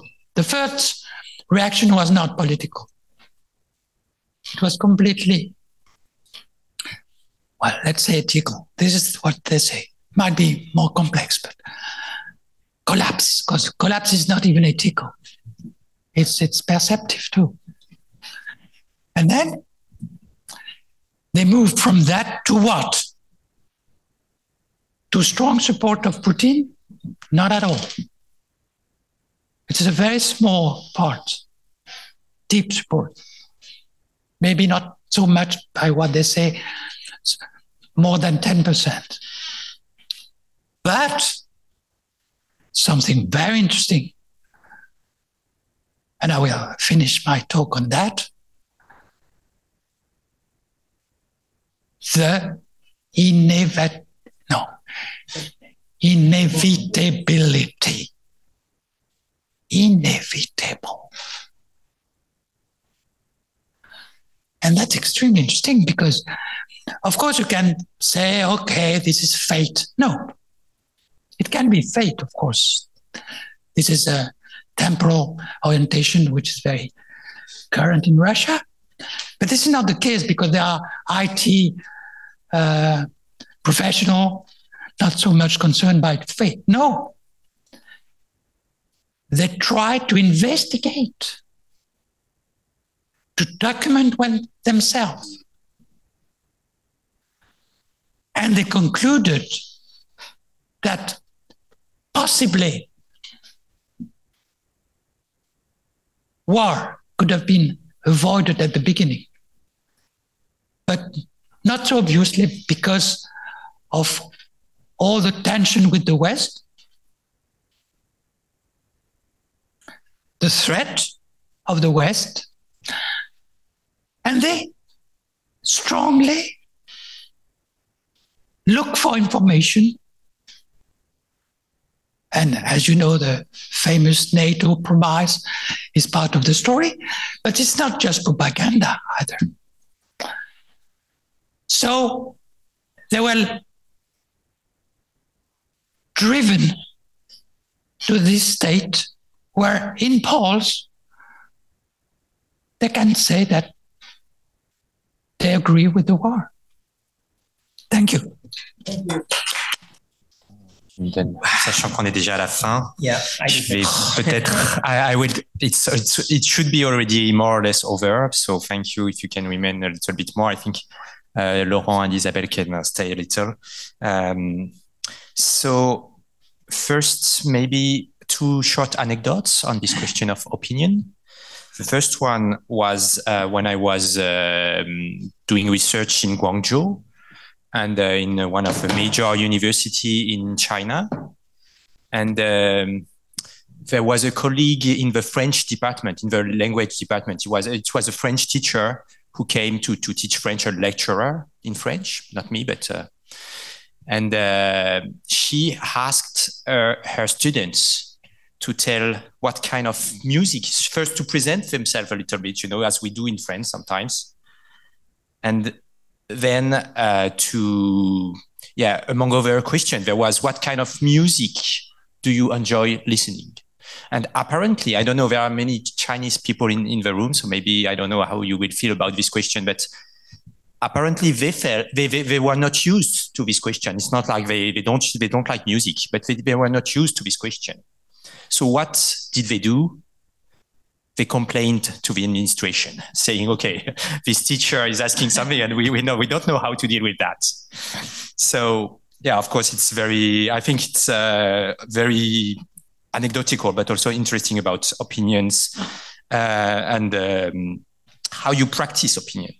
The other anecdote is uh, recently with uh, Jean-Louis, we made a podcast to explain our research, and I will uh, explain it today uh, again a little bit. But during the podcast, um, it was in English too.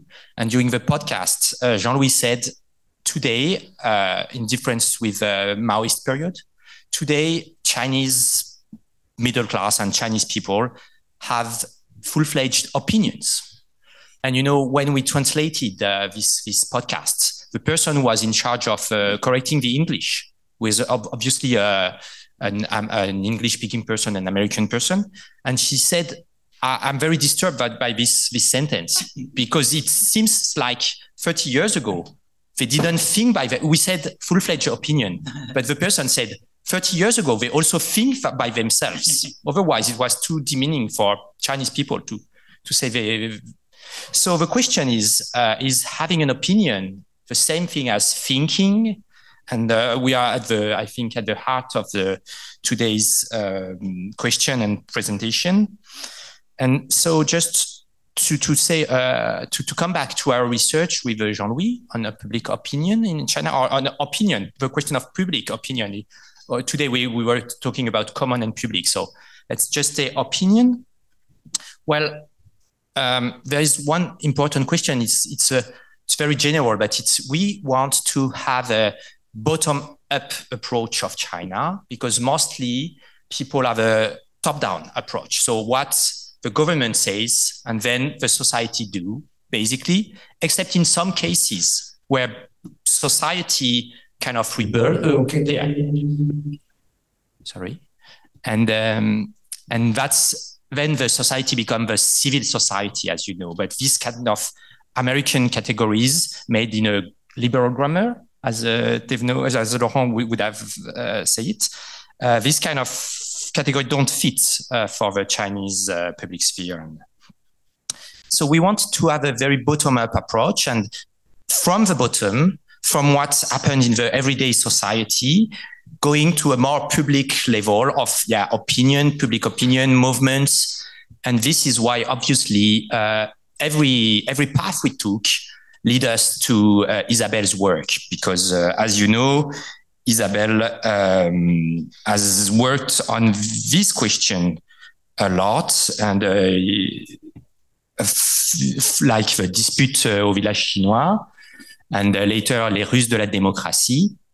Now today's so she presented the, this is the book she presented today, Des lieux en commun. I think it's always the idea going from uh, the most bottom level to a more public level. But now there is this new. I think it's it was not there early, but this new idea of common and not so much public.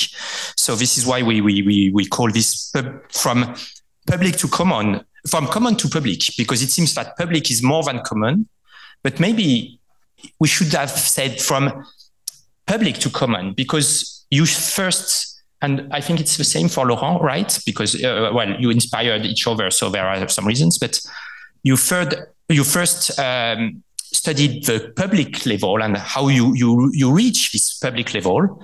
And then now you moved to a to a different slightly different idea which is the common.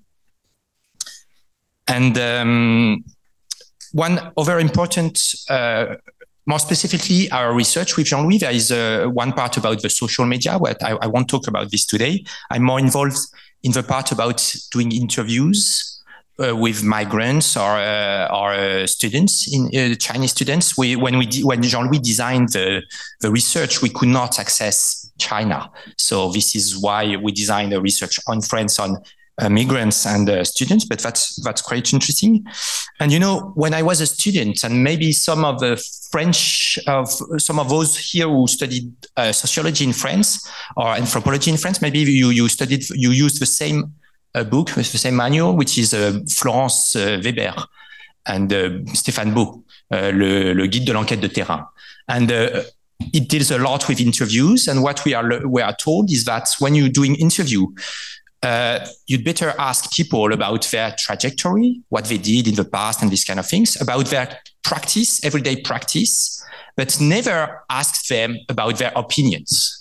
because they will tell you very, very general, unspecific, uh, vague ideas. And so, how do you do interviews on opinion if you don't ask about opinion, right? So, of course, um, you can still we, we do ask uh, with Jean-Louis we do ask about opinions and people can be like uh, representative of larger movements when they, they share their opinion about work and uh, everything Jean-Louis said uh, at the beginning, uh, sexual orientation and so on. But also you can ask them about their trajectory and their practice in relation with opinion. So that would be something like a, a pragmatics of opinion. Opinion you have to practice it. You have to say you have to yeah to practice it with other people. And this is very relevant for today's presentations. And this is also why we thought about uh, inviting uh, laurent because laurent um, more or less invented pragmatism in, in sociology in france with with uh, with other people. But played a major part and also i think yeah as as you heard today, but I will come back a little bit on uh, very shortly on this. But he also made something like uh, the closest thing I think to a pragmatics of opinion when explaining the liberal grammar. So maybe I will just say uh, come back to this idea because uh, I'm, I'm completely fascinated by the liberal grammar since I, I know Laurent uh, 15 years ago, I think, in, in Beijing. But uh, so I, I, still think it's interesting to hear it uh, a few more times. So, you know, I'm sorry if it's uh, obviously I will oversimplify, but the idea was first to go to the public level with uh, Luc Boltanski, and they made the justification. Okay, so how do you justify yourself on a public level? For example, uh, on TV, or when you are a politician, or when you are ordinary people, but you have to express in front of other people uh, on a more public level. And then I think Laurent, with his uh, students especially, they move to lesser level, not less interesting, but uh, not so public. So ordinary interaction or what you call the uh, familiar level.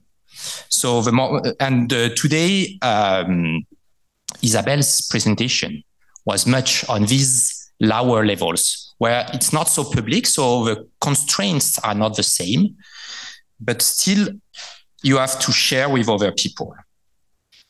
At the same time, Laurent engaged, yes, what he said about uh, international comparison. And that's very interesting, obviously, for us because we are working on China. And he made this comparison. Justification was studied in France and so he started to study, uh, yes, first with uh, Lamont on uh, the United States, but also Brazil, Russia. And so it's very interesting to, to do this kind of international comparison with China too. And that's the moment where he, he coined this idea of a, gra- a liberal grammar. So there are different grammars who are more pregnant in different parts of the words, of the word, so in France, there is this grammar of justification, but the liberal grammar wa- was more pregnant in uh, the United States. And this is when we deal with opinion, usually we think of opinion in this sense, in the American sense, let's say uh, shortly, which means preference. I like, I don't like. That's what he said. But we saw different formats of um, opinion. And I think this is today's most, well, to me, it's today's most important lesson about opinion. It's that opinion is not so much something that has to do with a separate individual, not something that has to do with what one person thinks within himself, but it has to do with collective expectations, what other people expect you to say and how they expect you, especially not what the, the content, what you like, but the format.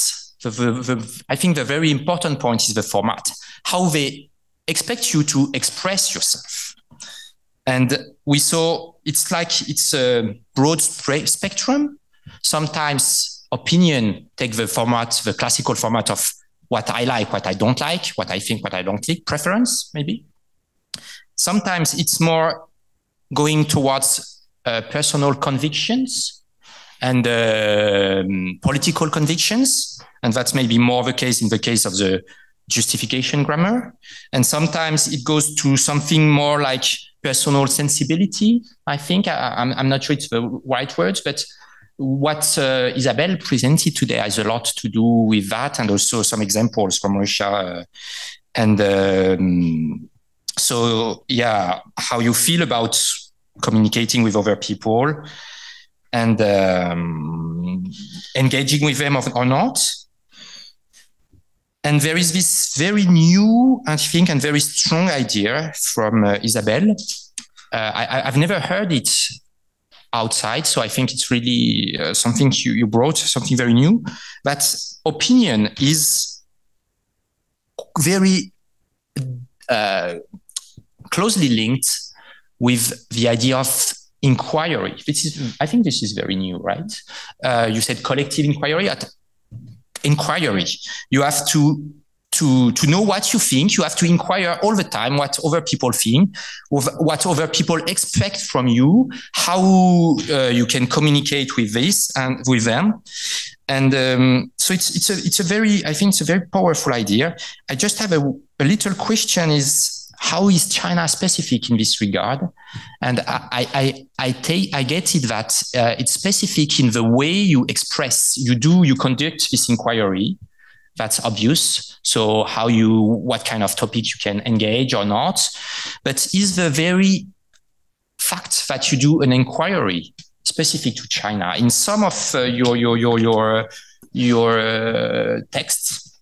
It seems so because it seems that China there is something spe- especially confusing about Chinese language today, for example. So it's, it looks, it sounds like it's, uh, it's specific to China. You have to do an inquiry, but I think it's a broader, uh, broader idea, and it's not uh, maybe the, the, way you conduct it, but uh, so maybe I don't know. Um, finally, uh, just a, a, few words about conducting interviews on this question of uh, of pragmatics of opinion. So what we see is that time is important, for example. Time is important and practice is needed. And this has to do with the formats. You have to learn the formats. You have also to, to, to have time to do your inquiry. And um, for example, students who are in France for, for one year it's obvious that it's too short a time. And um, answers to our interviews are very different from uh, students who are in, in, in France for four, four years or five years and who have completely changed their, their, their understanding even of our questions. Um, and I will I will end very shortly because I want you to have some time to to to ask questions, so you can prepare your questions. But um, I'm a I'm a sociologist of uh, childhood. Uh, Laurent was uh, kind enough to, to to to speak a little bit of my work. But childhood is a very, I think, interesting example of this question of opinion as something you have to learn to, to do, to practice opinion, and also as a question of format I, will give two examples. Okay, it has to do with education. That's obvious. That much is obvious. You have to, you, you the education you receive uh, influence a lot the way you express your opinion and the, even the idea that you have some opinion. Because as you know, in uh, the United States, you are when you are a student, you are always asked to tell your opinion, and that's the main point. And it's very different in China. But it's not untold, of course. And here you have some experience. Every one of our interviewees have some experience to share with us. Of one teacher, for example, there was one student who said that he has a teacher, a Chinese teacher in Chinese language, who was uh, involved in. He, he, was from a very very high level um, you, I, I, think he was from Tsinghua or something like this, high level university, but he was involved in the Tiananmen incident. Uh, and after that, he became a, a mere a small teacher in a small um, middle school. But still, his approach was very different from other other teachers. And so this interviewee has had very strong uh, memory of this teacher and uh, of the way they, they were conducting things with him. And also he supported uh, clubs and these kind of things. So, um, yeah, it has to do with education. You, you learn that, but it has also to do with the formats of interaction, you know, because when you are a child, you are not asked usually, not only in China, most, but also in other parts of the world, about what uh, Laurent told about equipment. You have to be equipped to have opinion. So you have something to support your opinion. For example, the market support, it's an example from Laurent. I am not inventing anything, but the market supports your, your opinion because you can choose, okay, and now in China, as you know, just one click, I want this, I want that on, on the internet, I want. But usually children don't do that. They have no access, direct access to the market or limited, very limited access to the market. It's the same in uh, democratic countries about the vote. The vote is really the quintessence, the, the essence of, of opinion. I, I, I like, I'm left, I'm right. And, uh, but children don't do that usually. And also I said about speaking in public, but children, they have very little occasion to speak in public. They, they speak in the classroom. And there is something public in the classroom, but there is also something of what uh, Laurent calls the familiar. You, you know everybody, and you know, and so um, in in some of my uh, uh, not on my I, I, could take example from my my former works on children uh, interviewing them and but uh, now I'm, I'm, working on um, articles about uh, migrant children made by Chinese scholars about inner migrant children. And in usually they don't ask the children themselves. They ask their parents because the children they are not used to that right?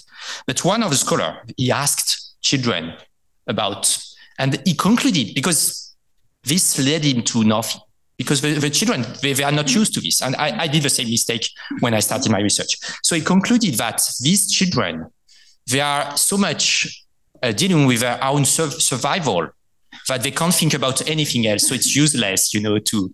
but i think uh, yeah it's it, this is a kind of misunderstanding about what's an opinion um, yeah, another example with a gra- liberal grammar, it's, it's different, but uh, with a liberal grammar, is that um, I lost my mind. Uh, sorry.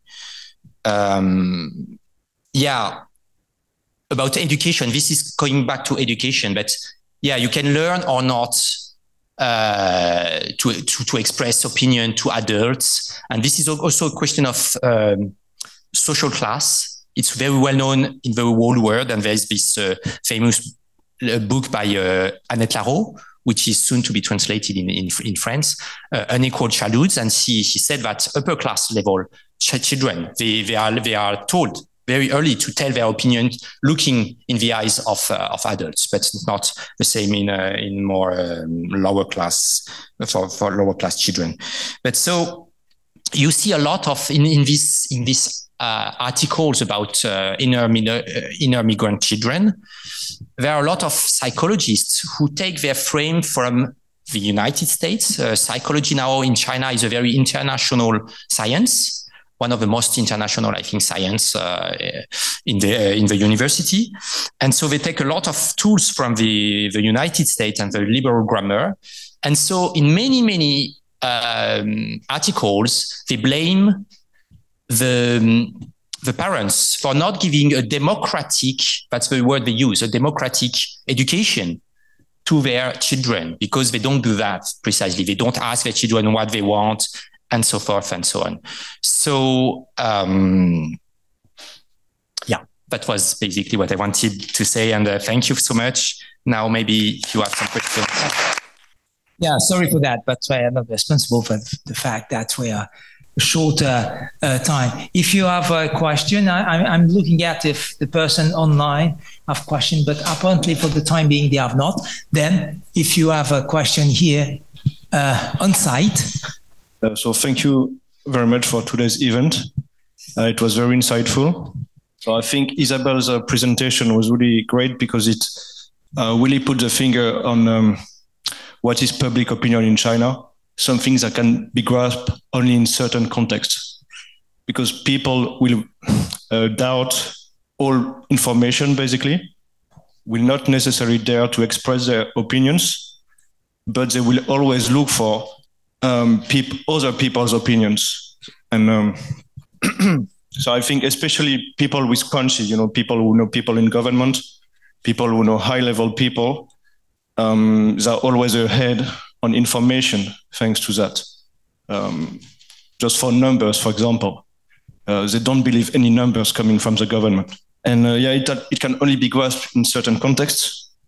So I wanted to know, like, so your uh, work was very detailed on uh, public uh, squares and people dancing, but it made me think about dinners as well. I think um, yeah, people, uh, I think dinners, yeah, because, uh, for example, under Hu Jintao, like people were able to say, yeah, I don't like Hu Jintao is stupid at a dinner. It was normal for people to do that. Nowadays, it would be impossible. If you have more than two people, you cannot uh, say what you think about uh, certain political leaders. Uh, even on WeChat, like even in groups with very few people, you will not be able to use certain names you will not be able to um, use certain expressions even. Otherwise, you will be called by uh, the police department. You will have to stay a long time, write a declaration, do these kind of things. So, um, yeah, what's very important is to be able to be at certain points, certain moments, and that's the only way that you can grasp uh, people's opinions. So, yeah, I wanted to know, like, if you are doing more research about this, except uh, public um, squares, for example, dinners or WeChat groups or informal clubs, which are also closing in China right now. Isabelle, if you want to answer, and maybe first the audience can think about more questions. Um, thank you very much. Uh, before answering your question, very quickly, um, I would like to stress uh, the important issue uh, among what Laurent Thévenot and Camille Salgues said, uh, among many, many important issues, very quickly. Um, Laurent Thévenot mentioned the idea of personae continuity, right? And I think this is very important not to discuss about identity so much, but persona and um, continuity. And I would like just to say that there are different ways to show continuity. One continuity can be by, as Laurent said, following persons in different situations. Like I couldn't mention, but of course, I follow the participants outside the square. And these were moments of tears, these was moments of love, these were moments of speaking about oneself or before. But what is, I think, quite interesting in this case, and I think it's not a unique case in China, is that on the square, you have people speaking at a distance, but speaking together of common issues. Okay, I, I, I learned a lot about the liberal grammar and I, I have to think about how to integrate it. But you have on the same square a mother and a sister, a mother and daughter, two neighbors speaking very closely and so closely that no other people will come because they know they're speaking about personal issues, personal preference, emotions.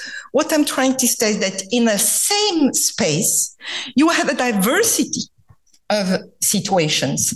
And I and it was very interesting on that square that when all of a sudden that diversity, a varying distance and iterational decline because all of a sudden some people don't come, some person would come and tell me, Isabelle, you don't think that the chi that used to be, the chi, which is the souffle, is no more there. I mean, they enjoy that diversity of different in the same square of closeness and distance. So it's not so from one situation to the other. In the same situation, you can have a mixed.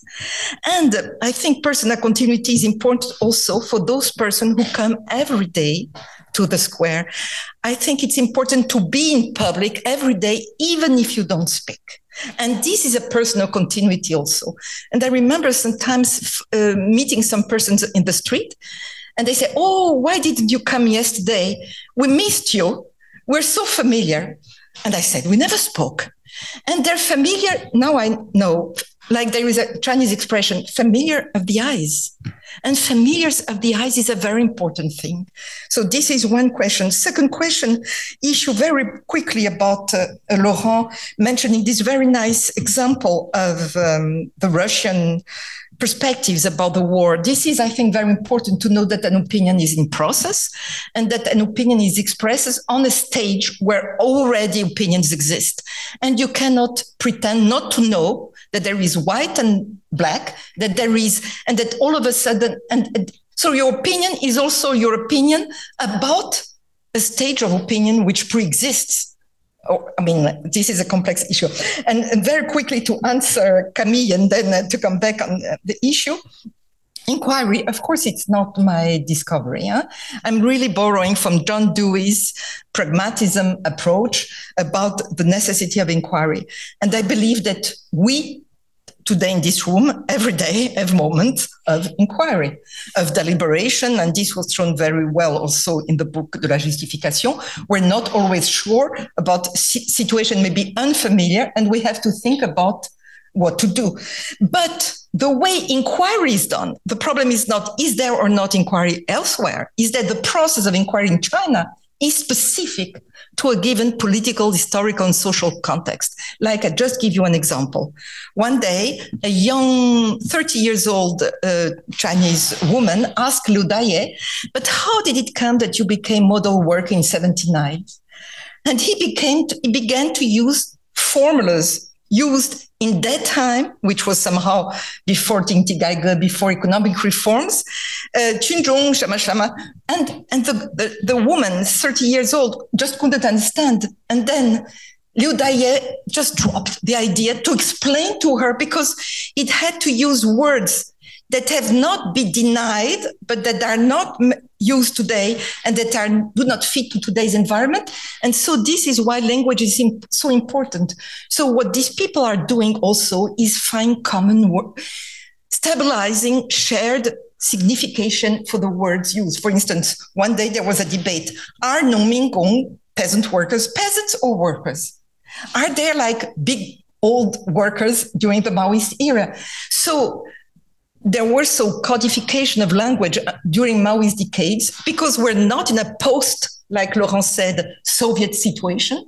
We had a kind of transformation, but so what is denied, what is still legitimate, what is the meaning of words is really at stake.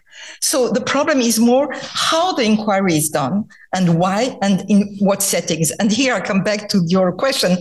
And, and yes, I believe that it is by, this is why yes, the inquiry, the necessity to put people to to understand what they can say and they say in given situations.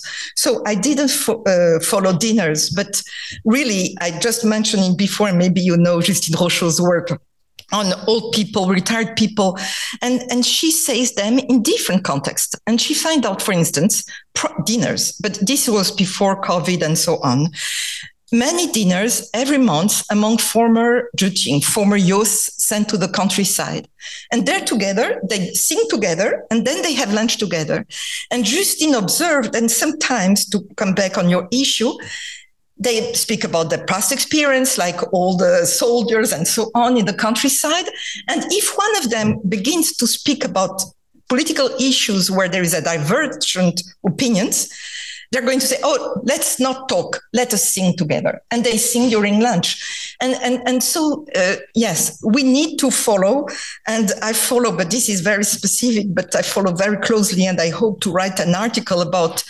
Um, now I forgot his name, Leo, the ophthalmologist who died. Leo you know, the ophthalmologist who died of, um, of uh, COVID. Of the COVID, yeah. And the blog, uh, not Liu Weisheng, but his blog is still there. And it's very interesting to see the comments on his blog uh, of different persons, what they say in a situation of anonymity, anonymity, but they come back very often, and it's very interesting.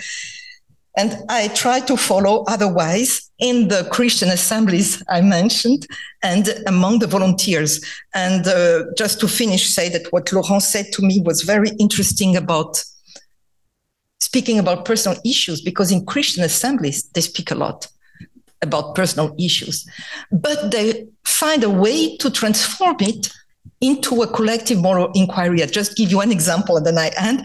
The first testimony, Tian Tianzhen, I heard in a Christian church, a man comes and say, um, okay, a few days before it was Christmas, uh, it was very dark. I was on my bicycle and at the crossroad, a car pu- pu- pushed me um, in. I suis tombé. And then two men, very well dressed, uh, came after the car and asked me, Are you hurt? I said, No. If I was not a Christian, I would have said, like many other people, I was hurt to get some compensation fees for my illness. But they saw my bicycle was not well. They give me two, 200 yuan. Brothers and sisters, I ask you, did I, was I right to take these 2000?